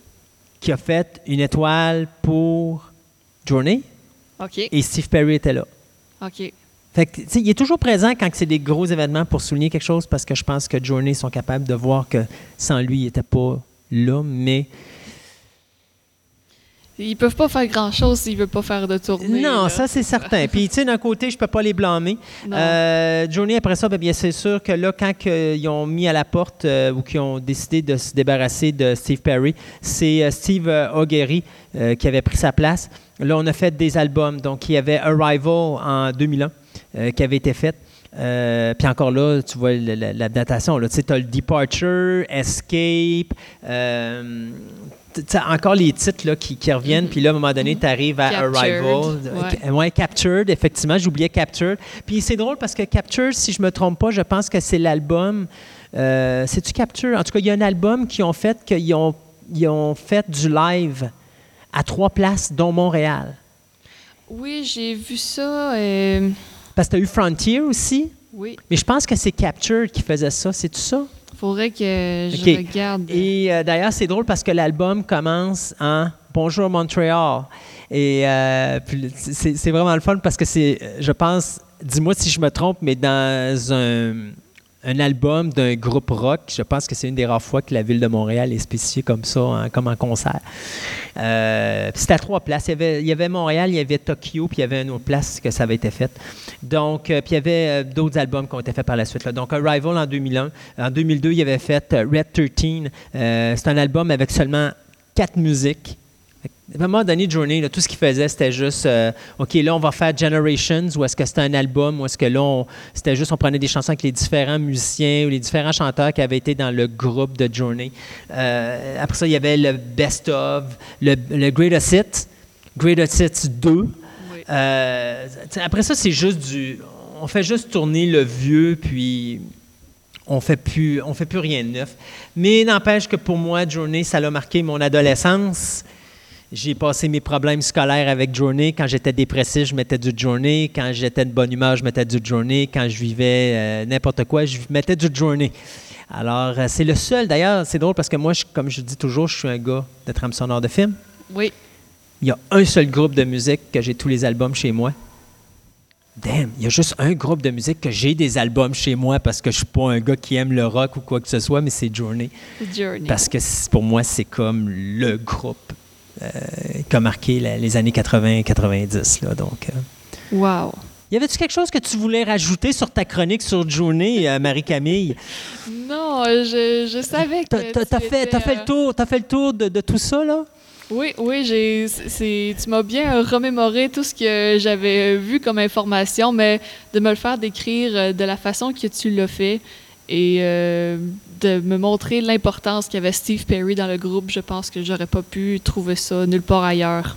Donc, euh, Christophe, je te remercie. Mais ça me fait plaisir. Euh, Tu m'en remercieras pas vraiment très longtemps, surtout quand tu vas voir euh, ma facture rentrer dans la malle.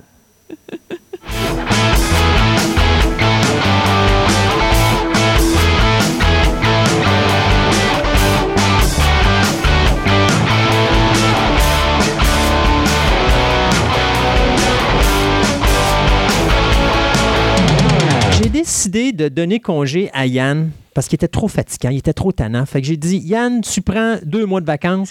Puis je me suis dit, qui mieux que le cofondateur et le copropriétaire des, des éditions Gladius, Marc Fournier, pour nous parler de qu'est-ce que vous, les concepteurs de futurs jeux de société, vous devez faire pour vous préparer avant d'aller voir un éditeur tel Gladius pour justement faire distribuer vos jeux.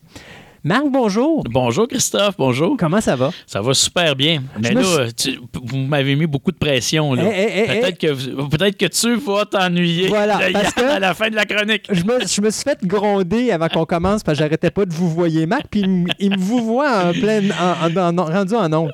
Euh, Marc, je, non, je le regretterai pas. Connaissant Yann, on va, on va se tapocher puis ça va finir là.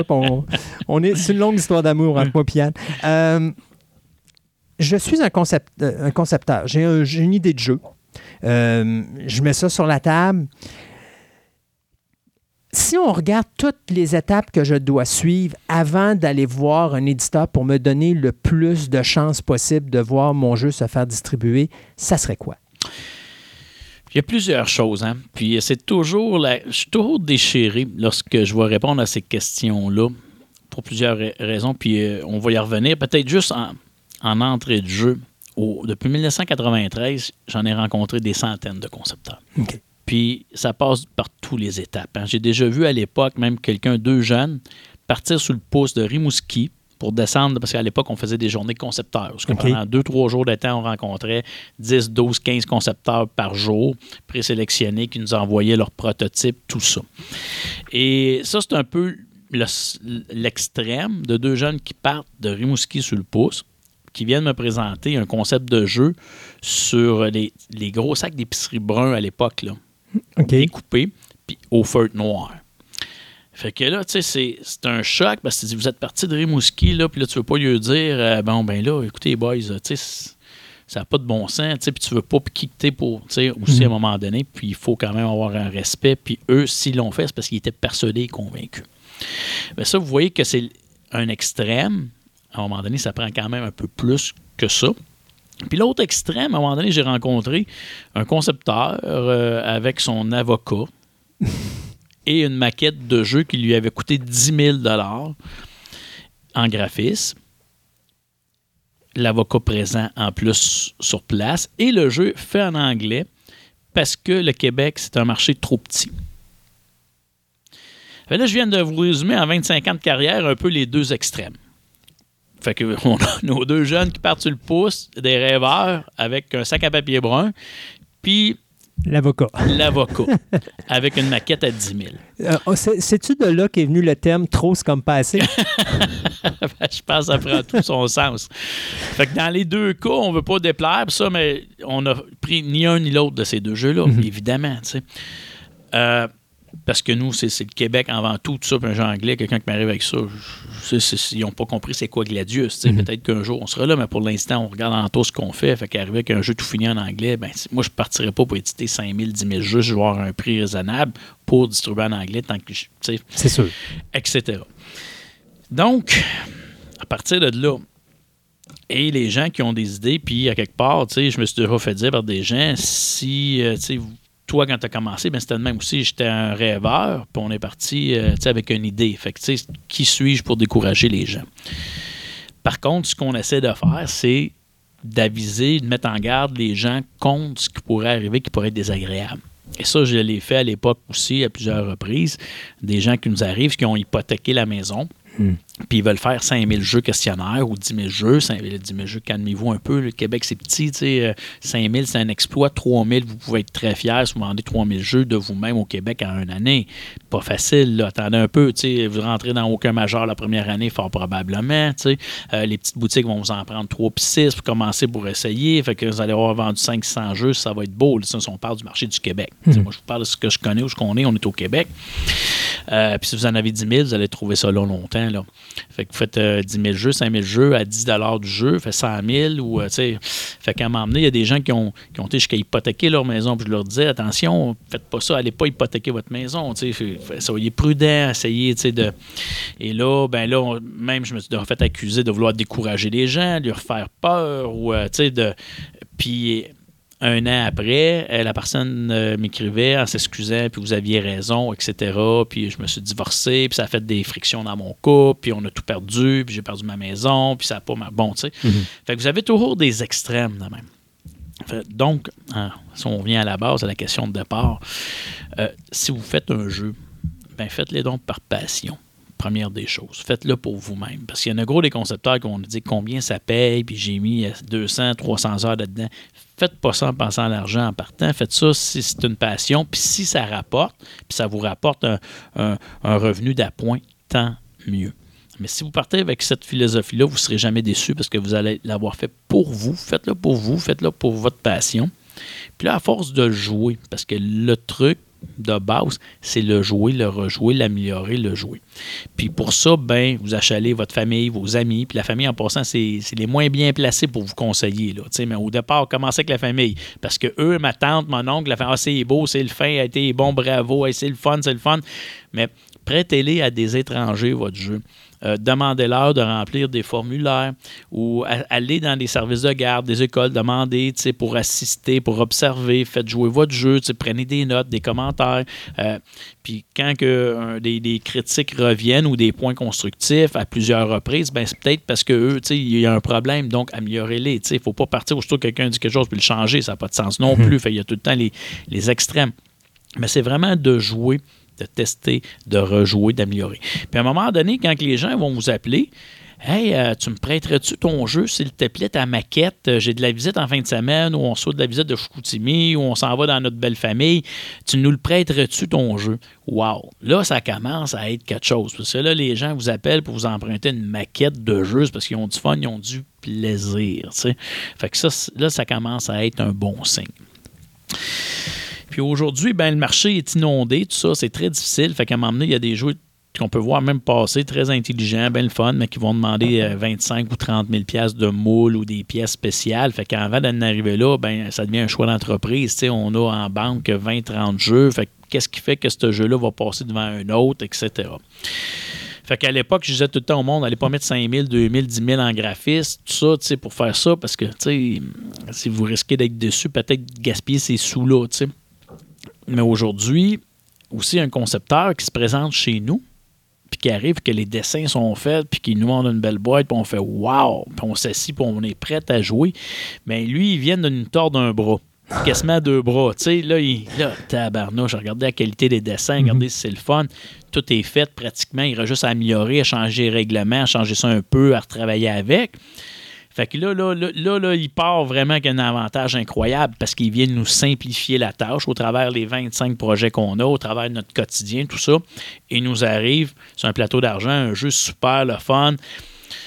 Fait que là, c'est sûr que ça va mettre plus d'avantages à cette personne-là. Mais en même temps, je reviens à vous dire, allez pas mettre 10 000 là-dedans, tu sais, pour n'importe quel concept, tu sais, mais peut-être qu'après X nombre d'années ou temps, puis tout le monde vous appelle, vous êtes sûr que vous avez quelque chose de pas pire, mais si vous arrivez sur un carton, un papier brun, sais, une idée, tout le monde en a. C'est la chose la plus facile à avoir, c'est des idées, puis ça représente 1% du travail. Fait que vous arrivez ici avec une super de bonne idée, ben on en a déjà plein, puis il y a plein de monde qui ont des idées, puis vous avez une idée, dites-vous une chose, il y a quelqu'un d'autre qui l'a eu sur la planète avant vous. Prenez ça pour acquis, tu sais. Fait que c'est une idée, ça vaut pas grand-chose. Fait que si, mettons, excuse-moi de, de couper, Oui, oui, oui. si, mettons, on commence au début, les gens mettent ça sur papier. Oui, ben ça, c'est la première étape. Vous avez des idées, vous écrivez ça, mettez ça sur papier, vous faites des barbeaux, euh, vous écrivez ça là-dessus, vous découpez euh, des, des- tout ça, vous vous faites une maquette artisanale. Si vous n'avez pas de maquette, vous avez juste une idée, là, euh, n'est pas pour rien, c'est juste avec une idée. Fait que faites-vous une maquette artisanale, modifiez des jeux que vous avez, euh, prenez du carton puis créez votre jeu, votre maquette, votre règlement, testez-les à l'interne, testez-vous, puis avec des amis proches du monde, commencez à le roder. Oui, parce Après que ça- tester, c'est ce qui est le plus important. Parce que ça. des fois, j'ai déjà entendu parler d'une légende où est-ce que. Ben, c'est pas une légende urbaine, là, mais c'est des choses que j'ai vu arriver. Les gens jouent un jeu à deux, ça va bien, puis c'est supposé jouer jusqu'à quatre. Ça joue à trois, ça va bien, puis arrive à quatre, ça marche plus. Exactement. Puis là, ils sont obligés de tout refaire le jeu. Puis Ouais. après ça, il faut qu'ils recommencent. Puis là, à un moment donné, ils se rendent compte, OK, là, ça joue bien à deux. Oh, ça joue bien à quatre, mais ça joue mal à trois. Puis sais, il y bien des années, je recule, à un moment donné, on fait un serpent échelle avec des dinosaures. Il n'y a rien de plus basique, tu sais, un serpent échelle, euh, tu tu vas le faire 100 cases ou à moins de cases ou plus petit, une partie plus courte, tout ça, tu sais. Mais même ça, il faut que ça soit testé. La grosseur des cases, combien qui va rentrer de jetons sur, sur la case, tout ça. Puis à m'emmener, ben, l'équipe était sûre que le jeu était parfait. Là, je me mets à jouer à ça, je dis, ça marche pas. Comment ça, ça marche pas? Juste les illustrations dans la direction dans laquelle le dinosaure regardait, l'enfant était mêlé. À un moment donné, ça portait à confusion, mais c'était porté à t'en aller vers où? Le dinosaure regarde. Fait là, tu t'en allais, tu partais à l'inverse du chemin qu'il fallait que tu fasses parce que les dinosaures étaient mal orientés. Inverser les têtes, tourner les têtes vers l'autre direction, vers où ce qu'il faut aller. Fait que pour l'enfant, c'est- plus facile. Fait que des fois, c'est des petits détails insignifiants qui peuvent nous paraître faciles en partant d'un des jeux les plus simples à faire, un serpent à échelle. Mais là, jouez les, placez votre jeton sur la case, regardez les, les dessins vers où ça le regarde, comment c'est enligné, etc. Donc, on barbouille, on met ça dessus, on se fait une propre maquette, on découpe ça nous-mêmes, on teste, on joue, on améliore. Si on juge à un moment donné qu'on peut aller sur Internet, chercher des images, tout ça, pour essayer d'améliorer ça, mettre ça un peu plus beau. On fait nos règlements, très important, les règlements. Que vous, vous les compreniez, c'est une chose. Maintenant, mettez-les sur papier. Puis quand vous allez le jouer, ben, donnez les règlements à la personne qui va le jouer, puis parlez pas. Parlez pas. Tu sais, il faut, faut que la personne soit capable de les Oui. prendre, les règlements, de les lire, de les comprendre, puis de jouer le jeu. Fait que ça, c'est un autre test, une autre étape. À suivre, c'est certain. Fait que là, comme je vous disais un peu tantôt en début, quand les gens vous appellent, vous empruntez votre maquette, c'est parce que là, vous commencez à toucher quelque chose. Puis euh, prêtez-les à des gens que vous connaissez pas, ou des fois, tu parlais à- au beau-frère, connais-tu quelqu'un qui jouerait à ça, ou sais, ou vous trouvez des gens que vous n'êtes pas proches, puis des fois, prêtez-leur la maquette. Faut pas avoir peur de se faire copier, voler les idées, tout ça. Là, Mais parce c'est ça que j'allais dire. Moi, ma, ma, ma, ma première crainte, ce serait ça, c'est de me dire Mm. Ouais, mais si quelqu'un prend mon idée, y a-tu quelque chose que je peux faire pour me protéger, pour éviter que quelqu'un parte avec mon idée puis la fasse, puis c'est- lui qui aille. euh, Je vous dirais, c'est beaucoup, beaucoup. euh, tu sais, je vous dis pas que c'est peut-être jamais arrivé dans l'histoire, mais quand vous allez voir une compagnie de jeu en partant, qui a une réputation, ils n'auront pas copié-volé le concept. Non, mais je parle pas nécessairement que- de la compagnie, Oui. mais je parle de l'ami, mettons, que tu passes ça, puis c'est l'ami qui part euh, avec. Là. À un moment donné, si vous gardez tout secret dans votre garde-robe, ben, vous ne ferez jamais rien. Non, ça, c'est sûr. Ça, c'est la première affaire. Bon, après ça, si vous, vous prêtez un jeu et qu'il y a quelqu'un qui veut vous copier, ben là, vous avez une longueur d'avance en partant. Puis un jeu de société, il faut se le dire, c'est pas une invention. C'est une conception. Hmm. Tu sais, au Québec, là, on a M. Paul Galland qui a inventé casse-tête 3D. Lui, il a fait une invention. Ça n'existait pas des casse-têtes en trois dimensions. Fait, il a breveté la façon que les pièces s'assemblaient entre elles, puis le matériel peut être utilisé. Fait que lui, c'est protégé avec un brevet qui coûte des dizaines et des dizaines de milliers de dollars. Et même là, vous n'êtes pas protégé. Parce que si quelqu'un décide de vous copier, c'est à vous de vous défendre, d'engager des avocats puis de mettre des dizaines de milliers de dollars. Fait que un brevet avant d'arriver là, pensez-y pas deux fois, mais trois fois. Tu sais, je- on, va, on va se le dire. Là. Puis après ça, un jeu de société, mais c'est une conception, puis c'est des droits d'auteur au même titre qu'un livre ou une chanson ou de la musique. C'est les mêmes droits d'auteur. Fait qu'à partir de là, quelqu'un va changer un peu la façon de jouer. Tout ça, puis ça existe déjà. En fait, tous les jeux avec de l'argent sont comparés à Monopoly. Tous les jeux questionnaires sont comparés à Trivial Poursuite. Euh, tous les jeux de stratégie. tu sais, c'est- Fait que, un, un jeu de loto, un serpent à échelle, un domino, un échec. On réinvente pas la roue. On réinvente pas la roue. Fait qu'après ça, qu'est-ce que vous pouvez protéger? Le nom, puis encore là, tout dépendant. Puis votre dessin, vos dessins, votre marque de commerce, vous pouvez la protéger. Mais avant de dépenser là-dedans, comme je vous dis, ça va être à vous de vous défendre. Fait que pensez-y deux fois avant de mettre des milliers de dollars là-dedans. Euh, puis quand il y a des gens qui vont sortir mondialement, ils vont faire des succès ou des succès mondiaux ou vraiment nationaux, là, ça vaut peut-être plus la peine. Mais quand vous commencez, euh, je vous dirais que c'est assez rare les conflits et les chicanes qu'on va avoir euh, là-dedans. là. Là, je sais que ça va être une question piège. Je m'excuse à l'avance. Mais-. Bon, je m'en viens voir mon ami Marc et Oui. euh, j'ai j'ai mon jeu qui est là et tout ça. Euh, Qu'est-ce que je peux aller chercher avec mon jeu? Y a-tu, comment ça fonctionne? Je veux dire, je veux, je veux vendre mon jeu pour qu'il soit distribué.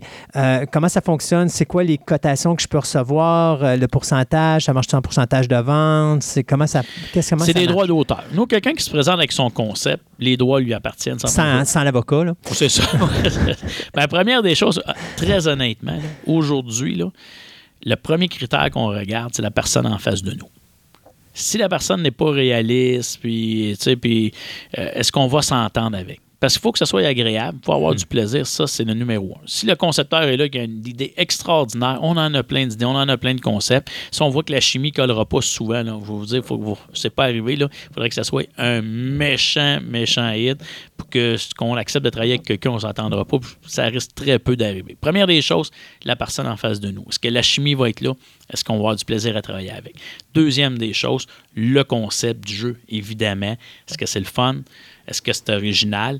Pourquoi qu'on paierait pour ça? Quelqu'un qui avec un à échelle, on n'a pas besoin de donner des droits d'auteur pour un à échelle. Donc, il faut qu'il y ait quand même un certain travail raisonnable de fait, d'avancée, d'accompli et de, temps, de tests qui, qui ont été faits, tout ça. Fait que nous, on, on regarde tout ça et on tient compte de ça. À partir de là, nous, c'est des droits d'auteur qu'on va donner. Les droits du jeu appartiennent toujours à l'auteur. C'est toujours à lui. Mais nous, on va se garder euh, le, droit de produire le jeu tant aussi longtemps qu'on voudra si on crée un jeu ou qu'on va mettre ça de l'avant. Et à partir de là, ça va être des droits d'auteur qui peuvent varier de 6, 7, 8% selon le travail qui va avoir été effectué. Donc, à chaque jeu qu'un éditeur va vendre, un fabricant de jeu, mais si c'est euh, 8% qui s'en va à l'auteur, ben, trois ou quatre fois par année, euh, il va recevoir un rapport de vente, de quantité de jeu, le montant que ça représente, et là, il va nous facturer puis on va verser ça. Fait que si on fait un jeu 5000 pour une fois, par exemple, donc on fait des chiffrons, puis qu'on vend un jeu de 10 ça serait 10% Fait qu'il y a 1 qui s'en va à l'auteur. Fait que la première année, si on a vendu 3600 jeux, ben, roughement, tout dépendant à qui convainc les escomptes, tout ça, il peut s'attendre à avoir 3000, 3500, euh, 3000, 3000 quelques dollars. Si on vend 10 000 jeux puis qu'il y a une pièce de jeu, ben, ça va y faire cette année-là 10 000. Mais l'année d'après, si on vend 3000 jeux, ça ne veut pas dire. Fait que Ouais. ça va vraiment varier. C'est pour ça que je dis toujours, il faut que ça devienne, faut pas vous attendre après ça pour vivre. Si ça, ça peut devenir un, un bel à côté que vous recevez, mais c'est la façon que ça fonctionne. C'est en droit d'auteur comme ça. OK. Euh, donc, je vous amène mon jeu. Je le présente. Moi, j'ai fait le moule de base. Mais vous, après ça, on le modifie. Donc, à ce moment-là, ça va être une relation d'équipe, comme on parlait tantôt. Exactement. Nous, euh, vous arrivez avec, avec le jeu, puis à partir de là, vous avez l'auteur, il n'y a aucun frais, il n'y a aucun argent à mettre. Euh, tout dépendant comment est-ce qu'il veut s'impliquer dans le concept, euh, soit faire des entrevues. Si on voit que la personne va bien passer en entrevue, on peut lui demander de faire des entrevues, mais elle n'est pas obligée non plus. Mais l'auteur n'a plus, du moment qu'on signe, qu'on s'en va, vous n'avez pas un sou à mettre. De toute façon, normalement, je- moi, je serais auteur, puis euh, si je suis capable d'aider à la bonne vente de mon produit, euh, Ben exactement. Souvent, les gens vont vouloir participer, faire un peu d'entrevue, venir dans les salons, tout ça. Nous, ça nous fait plaisir. On Mhm. travaille le plus possible en collaboration. On va se garder le droit de, oui, on consulte tout le temps le concepteur, on travaille en équipe. C'est un travail d'équipe. Hein? Mais aujourd'hui, on va souvent, on va voir des auteurs, autrefois plus, là, arriver, puis la photo en arrière de la famille, parce que lui, il trouve sa boîte extraordinaire. C'est sa famille, c'est ses enfants, c'est normal. Pour lui, c'est la plus belle boîte au monde.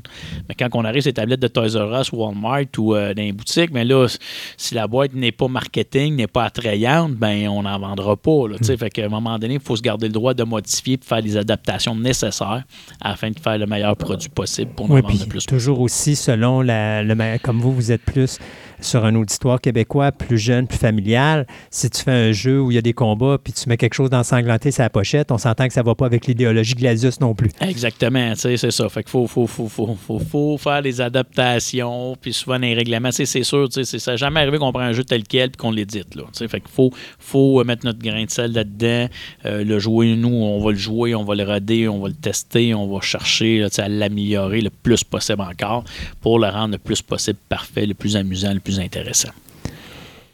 Habituellement, euh, quelqu'un qui est bien préparé, qui arrive là, on parle en moyenne combien de temps qu'il peut passer sur un jeu de société? Ça dépend toujours. Hein? Ça dépend du jeu, là, mais on parle d'un jeu normal. là.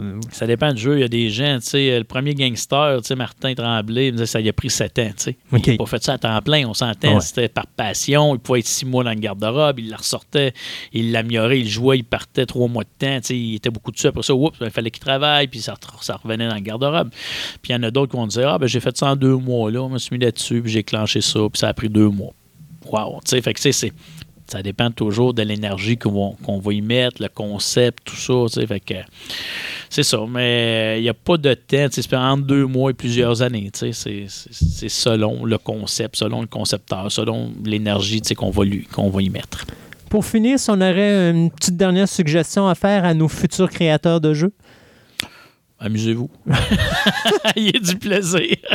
Faites-le pour vous-même. Je reviens encore là-dessus. Euh, euh, je dis tout le temps, souvent, au lieu de passer des soirées devant la télé, ben, si vous mettez du temps là-dessus, c'est- vous ne le regretterez pas. Vous allez avoir du plaisir, puis vous passez du bon, du bon temps. Oui. Fait, faut pas juste penser à- à- au sous, au bout que ça peut avoir. Faites-le pour vous amuser. Amusez-vous. Puis à partir de là, ben, vous pourrez, vous allez, vous serez jamais déçus. Puis si vous êtes euh, un peu chanceux, avec un peu de chance, un bon concept, puis euh, euh, ben, euh, du bon travail, ben, vous avez peut-être des chances d'être sélectionné ou de le faire. Donc, en résumé, une bonne ouverture d'esprit, beaucoup de pratique Oui, et d'heures de pratique et euh, surtout de la passion et du plaisir mélangés ensemble avec euh, une coupelle de, de, petites, euh, de petits verres de ce que vous désirez, puis une petite, une petite, euh, galette à côté. faut que ça soit comme ça. Avec ça, c'est une recette gagnante. Vous ne pourrez pas être déçu. Marc, merci beaucoup d'avoir été avec nous. Merci. Et puis, euh, ben, je ne compterai pas trop Yann, là, mais la compétition est très forte sur cette chronique de jeux de société. En tout cas, on va voir si des fois, notre ami Yann, on ne pourra pas lui donner quelques journées de congé additionnel pour pouvoir nous avoir avec nous en ondes une- un peu plus souvent. Ça me fait plaisir, Christophe. Merci beaucoup. Merci, bye bye.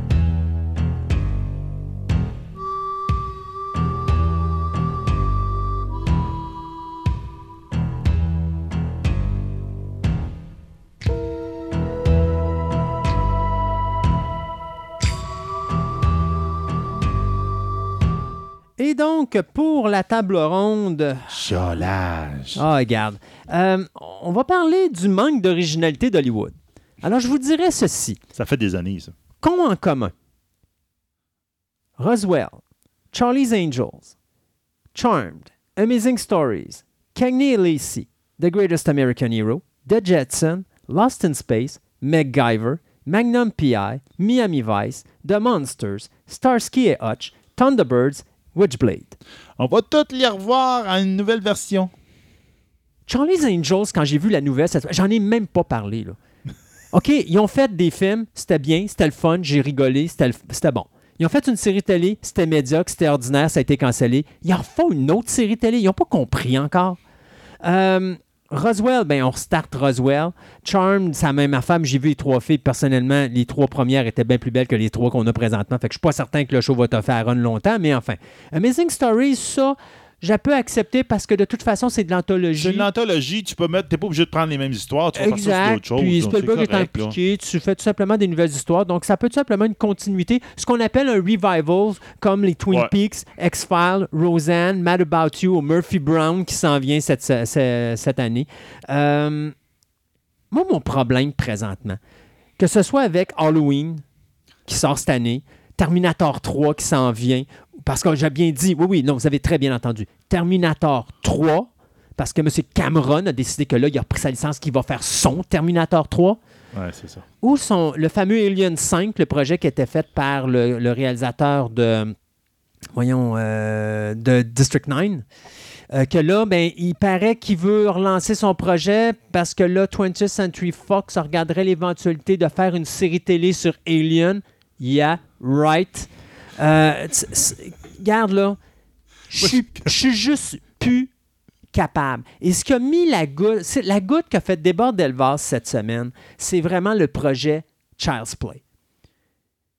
On a eu l'année dernière Cult of Chucky, qui n'était pas nécessairement le meilleur film, mais qui quand même suit euh, la chronologie de Chucky depuis le premier film en 1988. Qui est réalisé tout le temps par les mêmes gars, c'est-à-dire Dan Mancini et euh, je me rappelle pas le nom du producteur, là, c'était euh, David euh, Katzenberg. Euh, Non, non, non, non, non, excusez-moi, je rectifie euh, la, la truc. C'est euh, plutôt, c'est David Kirchner, pardon, euh, qui, avec Mancini, sont là depuis le début. Ces gars-là, Chucky, c'est leur bébé. Puis là, t'as justement David Katzenberg puis euh, Seth Graham, euh, Graham Smith qui nous ont donné Hit. Que là, ils ont décidé, eux autres, sais-tu quoi, on a envie de refaire Charles Play à notre vision à nous autres. Et malheureusement, Charles Play, le premier, les droits appartiennent à MGM. Alors qu'à partir du 2 jusqu'à aujourd'hui, les autres appartiennent à Universal. Moi, le problème, c'est que Chucky, c'est Chucky. Là, on va faire une série télé de Chucky. Et on va faire la continuité des films Chucky, du film de 88. Ben oui. Mais là, tu as cette bande de casse de bain-là qui vont nous faire un remake de Chucky. On est tout mêlé. Parce que là, tu vas écouter un film, tu vas dire Ouais, mais là, ça va-tu être un remake? Ça va-tu rapport? Y a-tu un rapport avec l'histoire? Pourquoi vous faites un remake? Les autres Ça va films être vont dans l'autre continuité? Dans quelle branche de l'arbre qu'on est parti? Fait que là, tu te dis Ça vaut-tu la peine de refaire un remake quand ta continuité? Rappelle-toi du projet Tremors. Ben oui. Tremors qui encore a des films qui sortent, puis il y a encore un autre film de prévu. Kevin Bacon annonce avec fierté on va faire une nouvelle série télé Tremors. On s'en foutu de ta série télé? On est déjà dans une dans- on a déjà une série télé qui a été faite qui suivait les films de 1989 ou 90 pardon. Et là, on a des films qui continuent et qui terminent cette affaire-là. Finissez donc cette ligne-là avant de repartir une nouvelle franchise. Sinon, on va peut-être mêler. Merci mon Dieu, il y a quelqu'un qui a été intelligent en haut qui a dit Savez-vous quoi?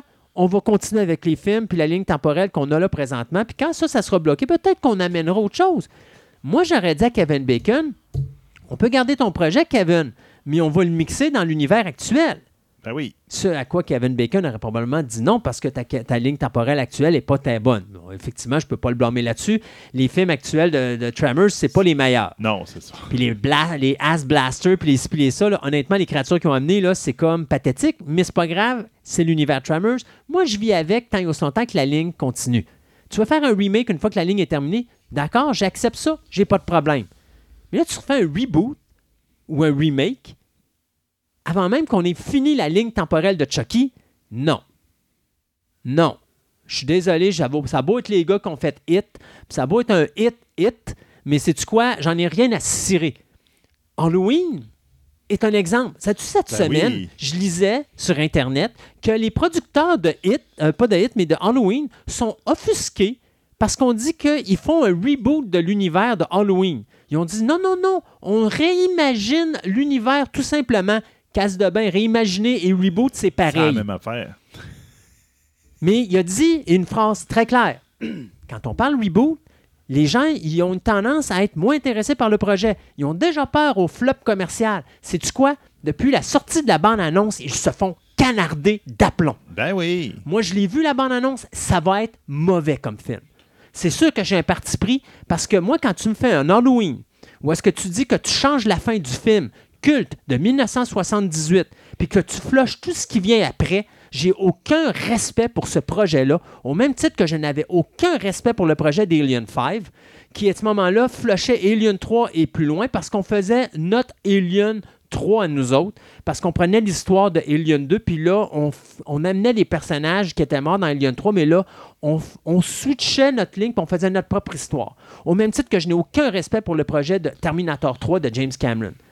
Cameron, refait donc un Terminator, pardon, un remake. Ben oui, c'est ça. OK, Genesis aurait été une belle fin pour la fin. Ça aurait terminé là. Parfait, c'est bon, on l'accepte. Fais donc un remake. Fais pas un Terminator 3. Parce que si tu marques Terminator 3, moi, quand j'écoute mes films, c'est tu quoi? Le film, j'écouterai pas, ça va être ton Terminator 3 parce que moi, là, j'ai Terminator 3 Rise of the Machine, Ouais. j'ai Terminator Salvation, j'ai The Sarah Connor Chronicles, puis j'ai ça- j'ai Terminator Genesis. C'est pas vrai que m'en prendre tous ces films-là que j'ai achetés puis moi les foutre au vidange. Ou la série télé euh, Sarah Connor Chronicles. là. Je jetterai pas ça au vidange, je jetterai pas mon argent aux poubelles pour toi. Puis j'achèterai pas ton Moses de film juste pour le plaisir d'acheter un nouveau film. Je sais, il y a des gens présentement qui m'écoutent et qui vont dire Christophe, considère-t-on ça comme une ligne temporelle? De côté? Non. Je C'est- veux pas embarquer là-dedans. En 1990, Marvel Comics, DC Comics ont ouvert une porte. Maintenant, les enfants, quand vous voulez faire un Spider-Man, vous avez le droit de faire le Spider-Man à votre image parce que vous êtes des artistes. Ça donne quoi? Ça donne qu'on a brisé, quelque part, dans l'individu de la société d'aujourd'hui, le goût d'être un fan. Je m'explique. À l'époque, quand tu avais, mettons, dans les années 60, 70 et 80, puis là, je regarde Sébastien qui a l'air de dire Crève, je suis pas capable d'en placer une, là. Non, non, c'est correct. Mais tu sais, dans les années 70-80, là, t'es- tu lisais du comic book, mettons tu lisais Thor. C'était pas le même dessinateur. Mais Thor, c'était Thor. Ah oui, l'histoire continuait. Pas juste ça. Ton visuel. Ton Oui. personnage, tu le reconnaissais. Dans les années 90, là, à un moment donné, tu as une série qui s'appelait Marvel euh, Noir. OK? Puis tu avais un comic comme Daredevil. Je te mens pas, là. À un moment donné, Daredevil, je n'étais même pas capable de savoir qui était Daredevil. Parce que le dessin était tellement mauvais que si tu lisais pas les bulles, tu savais pas qui était qui. Aujourd'hui, tu as des comics que tu regardes ça puis tu dirais c'est un enfant de 6 ans qui est en train de dessiner. Ben ça, c'est une tendance. Tu sais, regarde, je regarde en ce moment là, à la télévision, tu sais, je regarde euh, Télétoon, de fond de même. Puis là, je vois genre la, la nouvelle mouture de Scooby-Doo, par exemple. là. Ils sont lettres, les dessins. Oui. Big Hero 6, ils sortent une série Oui. télévision qui est, euh, je pense, dans Oui, un mois dans ou 2D. c'est en- dans, dans Non, non, mais dans deux- non, non, c'est fait. On est dans radio au neuvi- au 9e Pas deux- épisode. C'est ça. Puis c'est en 2D, mais c'est du 2D pas bon. Oui. C'est comme, on est rendu, j'ai dit, voyons, il dit, comment ça se fait que tu prends une série, puis là, je pense que c'est un peu, c'est un bon exemple qu'en ce moment, mon gars écoute de temps en temps, c'est, euh, comment ça, euh, Ben 10.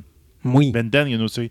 Il y a déjà eu une série de télévision Ben 10 Mm. avec des graphiques, des bons graphiques, puis tout, puis là, ils ont rebooté ça, mais avec des graphiques poches. Oui. Tu te dis, c'est quoi, c'est pas économiser de l'argent, tu t'embauches des enfants On pour va faire de tes l'argent. dessins? Sur un produit que les gens connaissent. Puis c'est ça, puis avec quelque chose de downgradé, de, de qualité downgradée, puis là, tu fais, mais non, c'est pourquoi tu fais ça de même? Je parlais avec Patrice de Vidéo Central, puis je disais, coudon Pat, c'est-tu moi qui est rendu vieux, puis bougon, puis qui chiale après tout, ou Hollywood est en train de m'écœurer à regarder du film? J'ai le goût de dire tout simplement, savez-vous quoi? Je mets la clé dans la porte, j'écoute plus rien de ce que vous faites de nouveau, je fais juste me taper le vintage, parce que le nouveau, tout ce que vous faites, là, c'est détruire ce qu'on a, nous, aimé à l'époque, Mm. puis ce qu'on a maintenu en vie pour que des petits jeunes qui n'ont aucun respect pour cette franchise-là vont arriver et vont dire vais prendre la franchise, vais faire ce que je veux avec. Faites donc votre franchise. Partez donc vos personnages. Où c'est qu'Hollywood, à un moment donné, est arrivé et a dit on n'est plus capable d'inventer quoi que ce soit. On est trop casse de bain pour le faire. Ça, On va reprendre les, les- les bons trucs de 80, on va les refaire à notre, à notre idée maintenant. Oui.